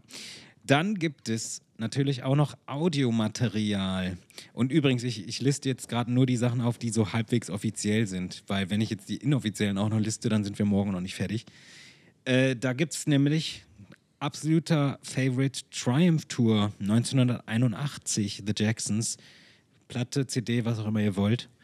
Platte ist empfohlen, es klingt einfach nur gut. Ich fühle mich ein bisschen wie ein Radiomoderator gerade. es klingt super, Leute. Schaltet unbedingt ein. ähm, ja, und äh, ja, die Bad, Bad Wembley, die gab es offiziell in der Box als Audio-CD, aber die Mhm. gab es nie alleinstehend zu kaufen. Ähm, ja, das war es leider auch schon mit offiziellem Das ist Audiomaterial. Echt bitter, ja, Das jetzt, ist wenn du es so bitter. sagst. Das ist ja. Bootleg-mäßig Japan, äh, Japan 87, aber ja, äh, es gibt ganz viel Material auf YouTube. Schaut euch um, wenn ihr noch nicht Michael Jackson in Concert gesehen habt. äh, Jede Tour, eine, ein Konzert von jeder Tour ist ein Muss, um zu wissen, was abgeht, auf jeden Fall. Und äh, in diesem Sinne haben wir auf jeden Fall heute echt lange viel über schon echt viel gesprochen, aber ich glaube, wir, waren haben nicht mal die Hälfte besprochen. Ähm, aber jetzt eben durch deine, durch deine äh, Hinweise, was es so alles gibt und ich bin und voll froh, dass ich das jetzt aus dem Kopf hinbekommen habe. Ey. Ja, das hast du super gemacht. Durch, Und, auch ähm, in chronologischer Reihenfolge, die, die Videos zumindest. Und ähm, damit haben wir jetzt aber auch so ein klein bisschen einen Ausblick gegeben Mhm. für Part 2 oder vielleicht dann auch Part 3, den Mhm. wir dazu noch machen. Das wird bestimmt schön. Und ich freue mich Ja. darauf, wenn wir dann vielleicht dann auch ein bisschen spezieller auf Dinge eingehen können, auf bestimmte Ja. Performances oder so, ja, dass Ja. man da mal schaut. Also da freue ich mich echt sehr drauf. Und ähm, abschließend zu deinen Empfehlungen ist natürlich noch This Is It genannt. Oh Ja, mein das Gott. Ist, Das Ja. habe ich ganz vergessen, ja. Stimmt. äh, das äh, ist äh, nicht nur jetzt auch ein schönes Schlusswort, sondern eben halt auch ähm, das Abschließende des Ganzen. Ja, stimmt. This is it. ja, ich sage dann an der Stelle schon mal Dankeschön an dich, Matthias, für das Gespräch, welches, ich weiß gar nicht, wie lange wir jetzt gesprochen haben, aber ich wusste auch vorher, dass wir uns lange unterhalten werden, weil wenn man über die Tourneen spricht, es geht nicht anders. Ähm, also man, es gibt zu viel zu sagen. Deswegen ist es gut, dass wir das auf zwei oder drei Folgen aufteilen. Ähm, und ja, ich bedanke mich übrigens auch nochmal für eure Überraschung von dir und Annette, die ihr uns, was ihr uns zukommen lassen habt, Pia und mir. Sehr gerne. Sehr cool. Und ich sage schon mal, ach nee, Moment, ihr könnt uns auch folgen, das muss man noch erwähnen. Ihr könnt uns nämlich auch folgen. Ja. Dem Podcast könnt ihr auf Spotify folgen. Wir sind, ah nee, Quatsch, ihr hört uns ja gerade, wieso soll ich jetzt sagen, wie wir heißen, das ist ja Quatsch. Nee, also ihr könnt uns auf Instagram folgen unter der MJ Podcast. Dann sind wir auch auf Facebook und YouTube vertreten unter MJJ Reviews. Ähm, außerdem könnt ihr Malibu, dem Malibu Fanclub folgen ähm, auf äh, Facebook unter, nee, das weiß ich nicht, Malibu Fanclub halt, ne? Malibu Fanclub auf Facebook, genau. Und auf Instagram, da kann ich es dann sagen, wie es heißt. Äh, das ist Malibu-MJ Fanclub. Da werden wir bestimmt auch jetzt bald noch ein schönes Foto von Kai und mir reinstellen, wie wir hier am Aufnehmen sind. Stimmt. Und äh, ja, dann übernehme ich gerade und danke dir auch, Kai, denn äh, war nicht so einfach. Wir haben es geschafft, uns hier zusammenzusetzen und finde, wir haben ein sehr nettes Gespräch, zumindest war es Yes. das für mich, zusammengebracht. Und ähm, wie so oft äh, kann ich nur sagen, was wir hier versuchen, ist natürlich Appetit zu machen. Ähm, vielleicht wurde mal das ein oder andere erwähnt, das äh, Interesse weckt, bei dem er sagt, oh, kenne ich noch nicht oder habe ich schon lange nicht mehr reingeguckt. Ähm, oder ihr denkt, war das wirklich so? Muss ich mal nachgucken? Ja, dann macht das. Äh, freut euch drüber. Ja, und dann bleibt uns nicht mehr viel zu sagen, Kai. Wir sagen Danke, tschüss, Danke. macht's gut und wir zitieren noch einmal Christopher Carell und sagen Keep Michael Jacksons Vision alive.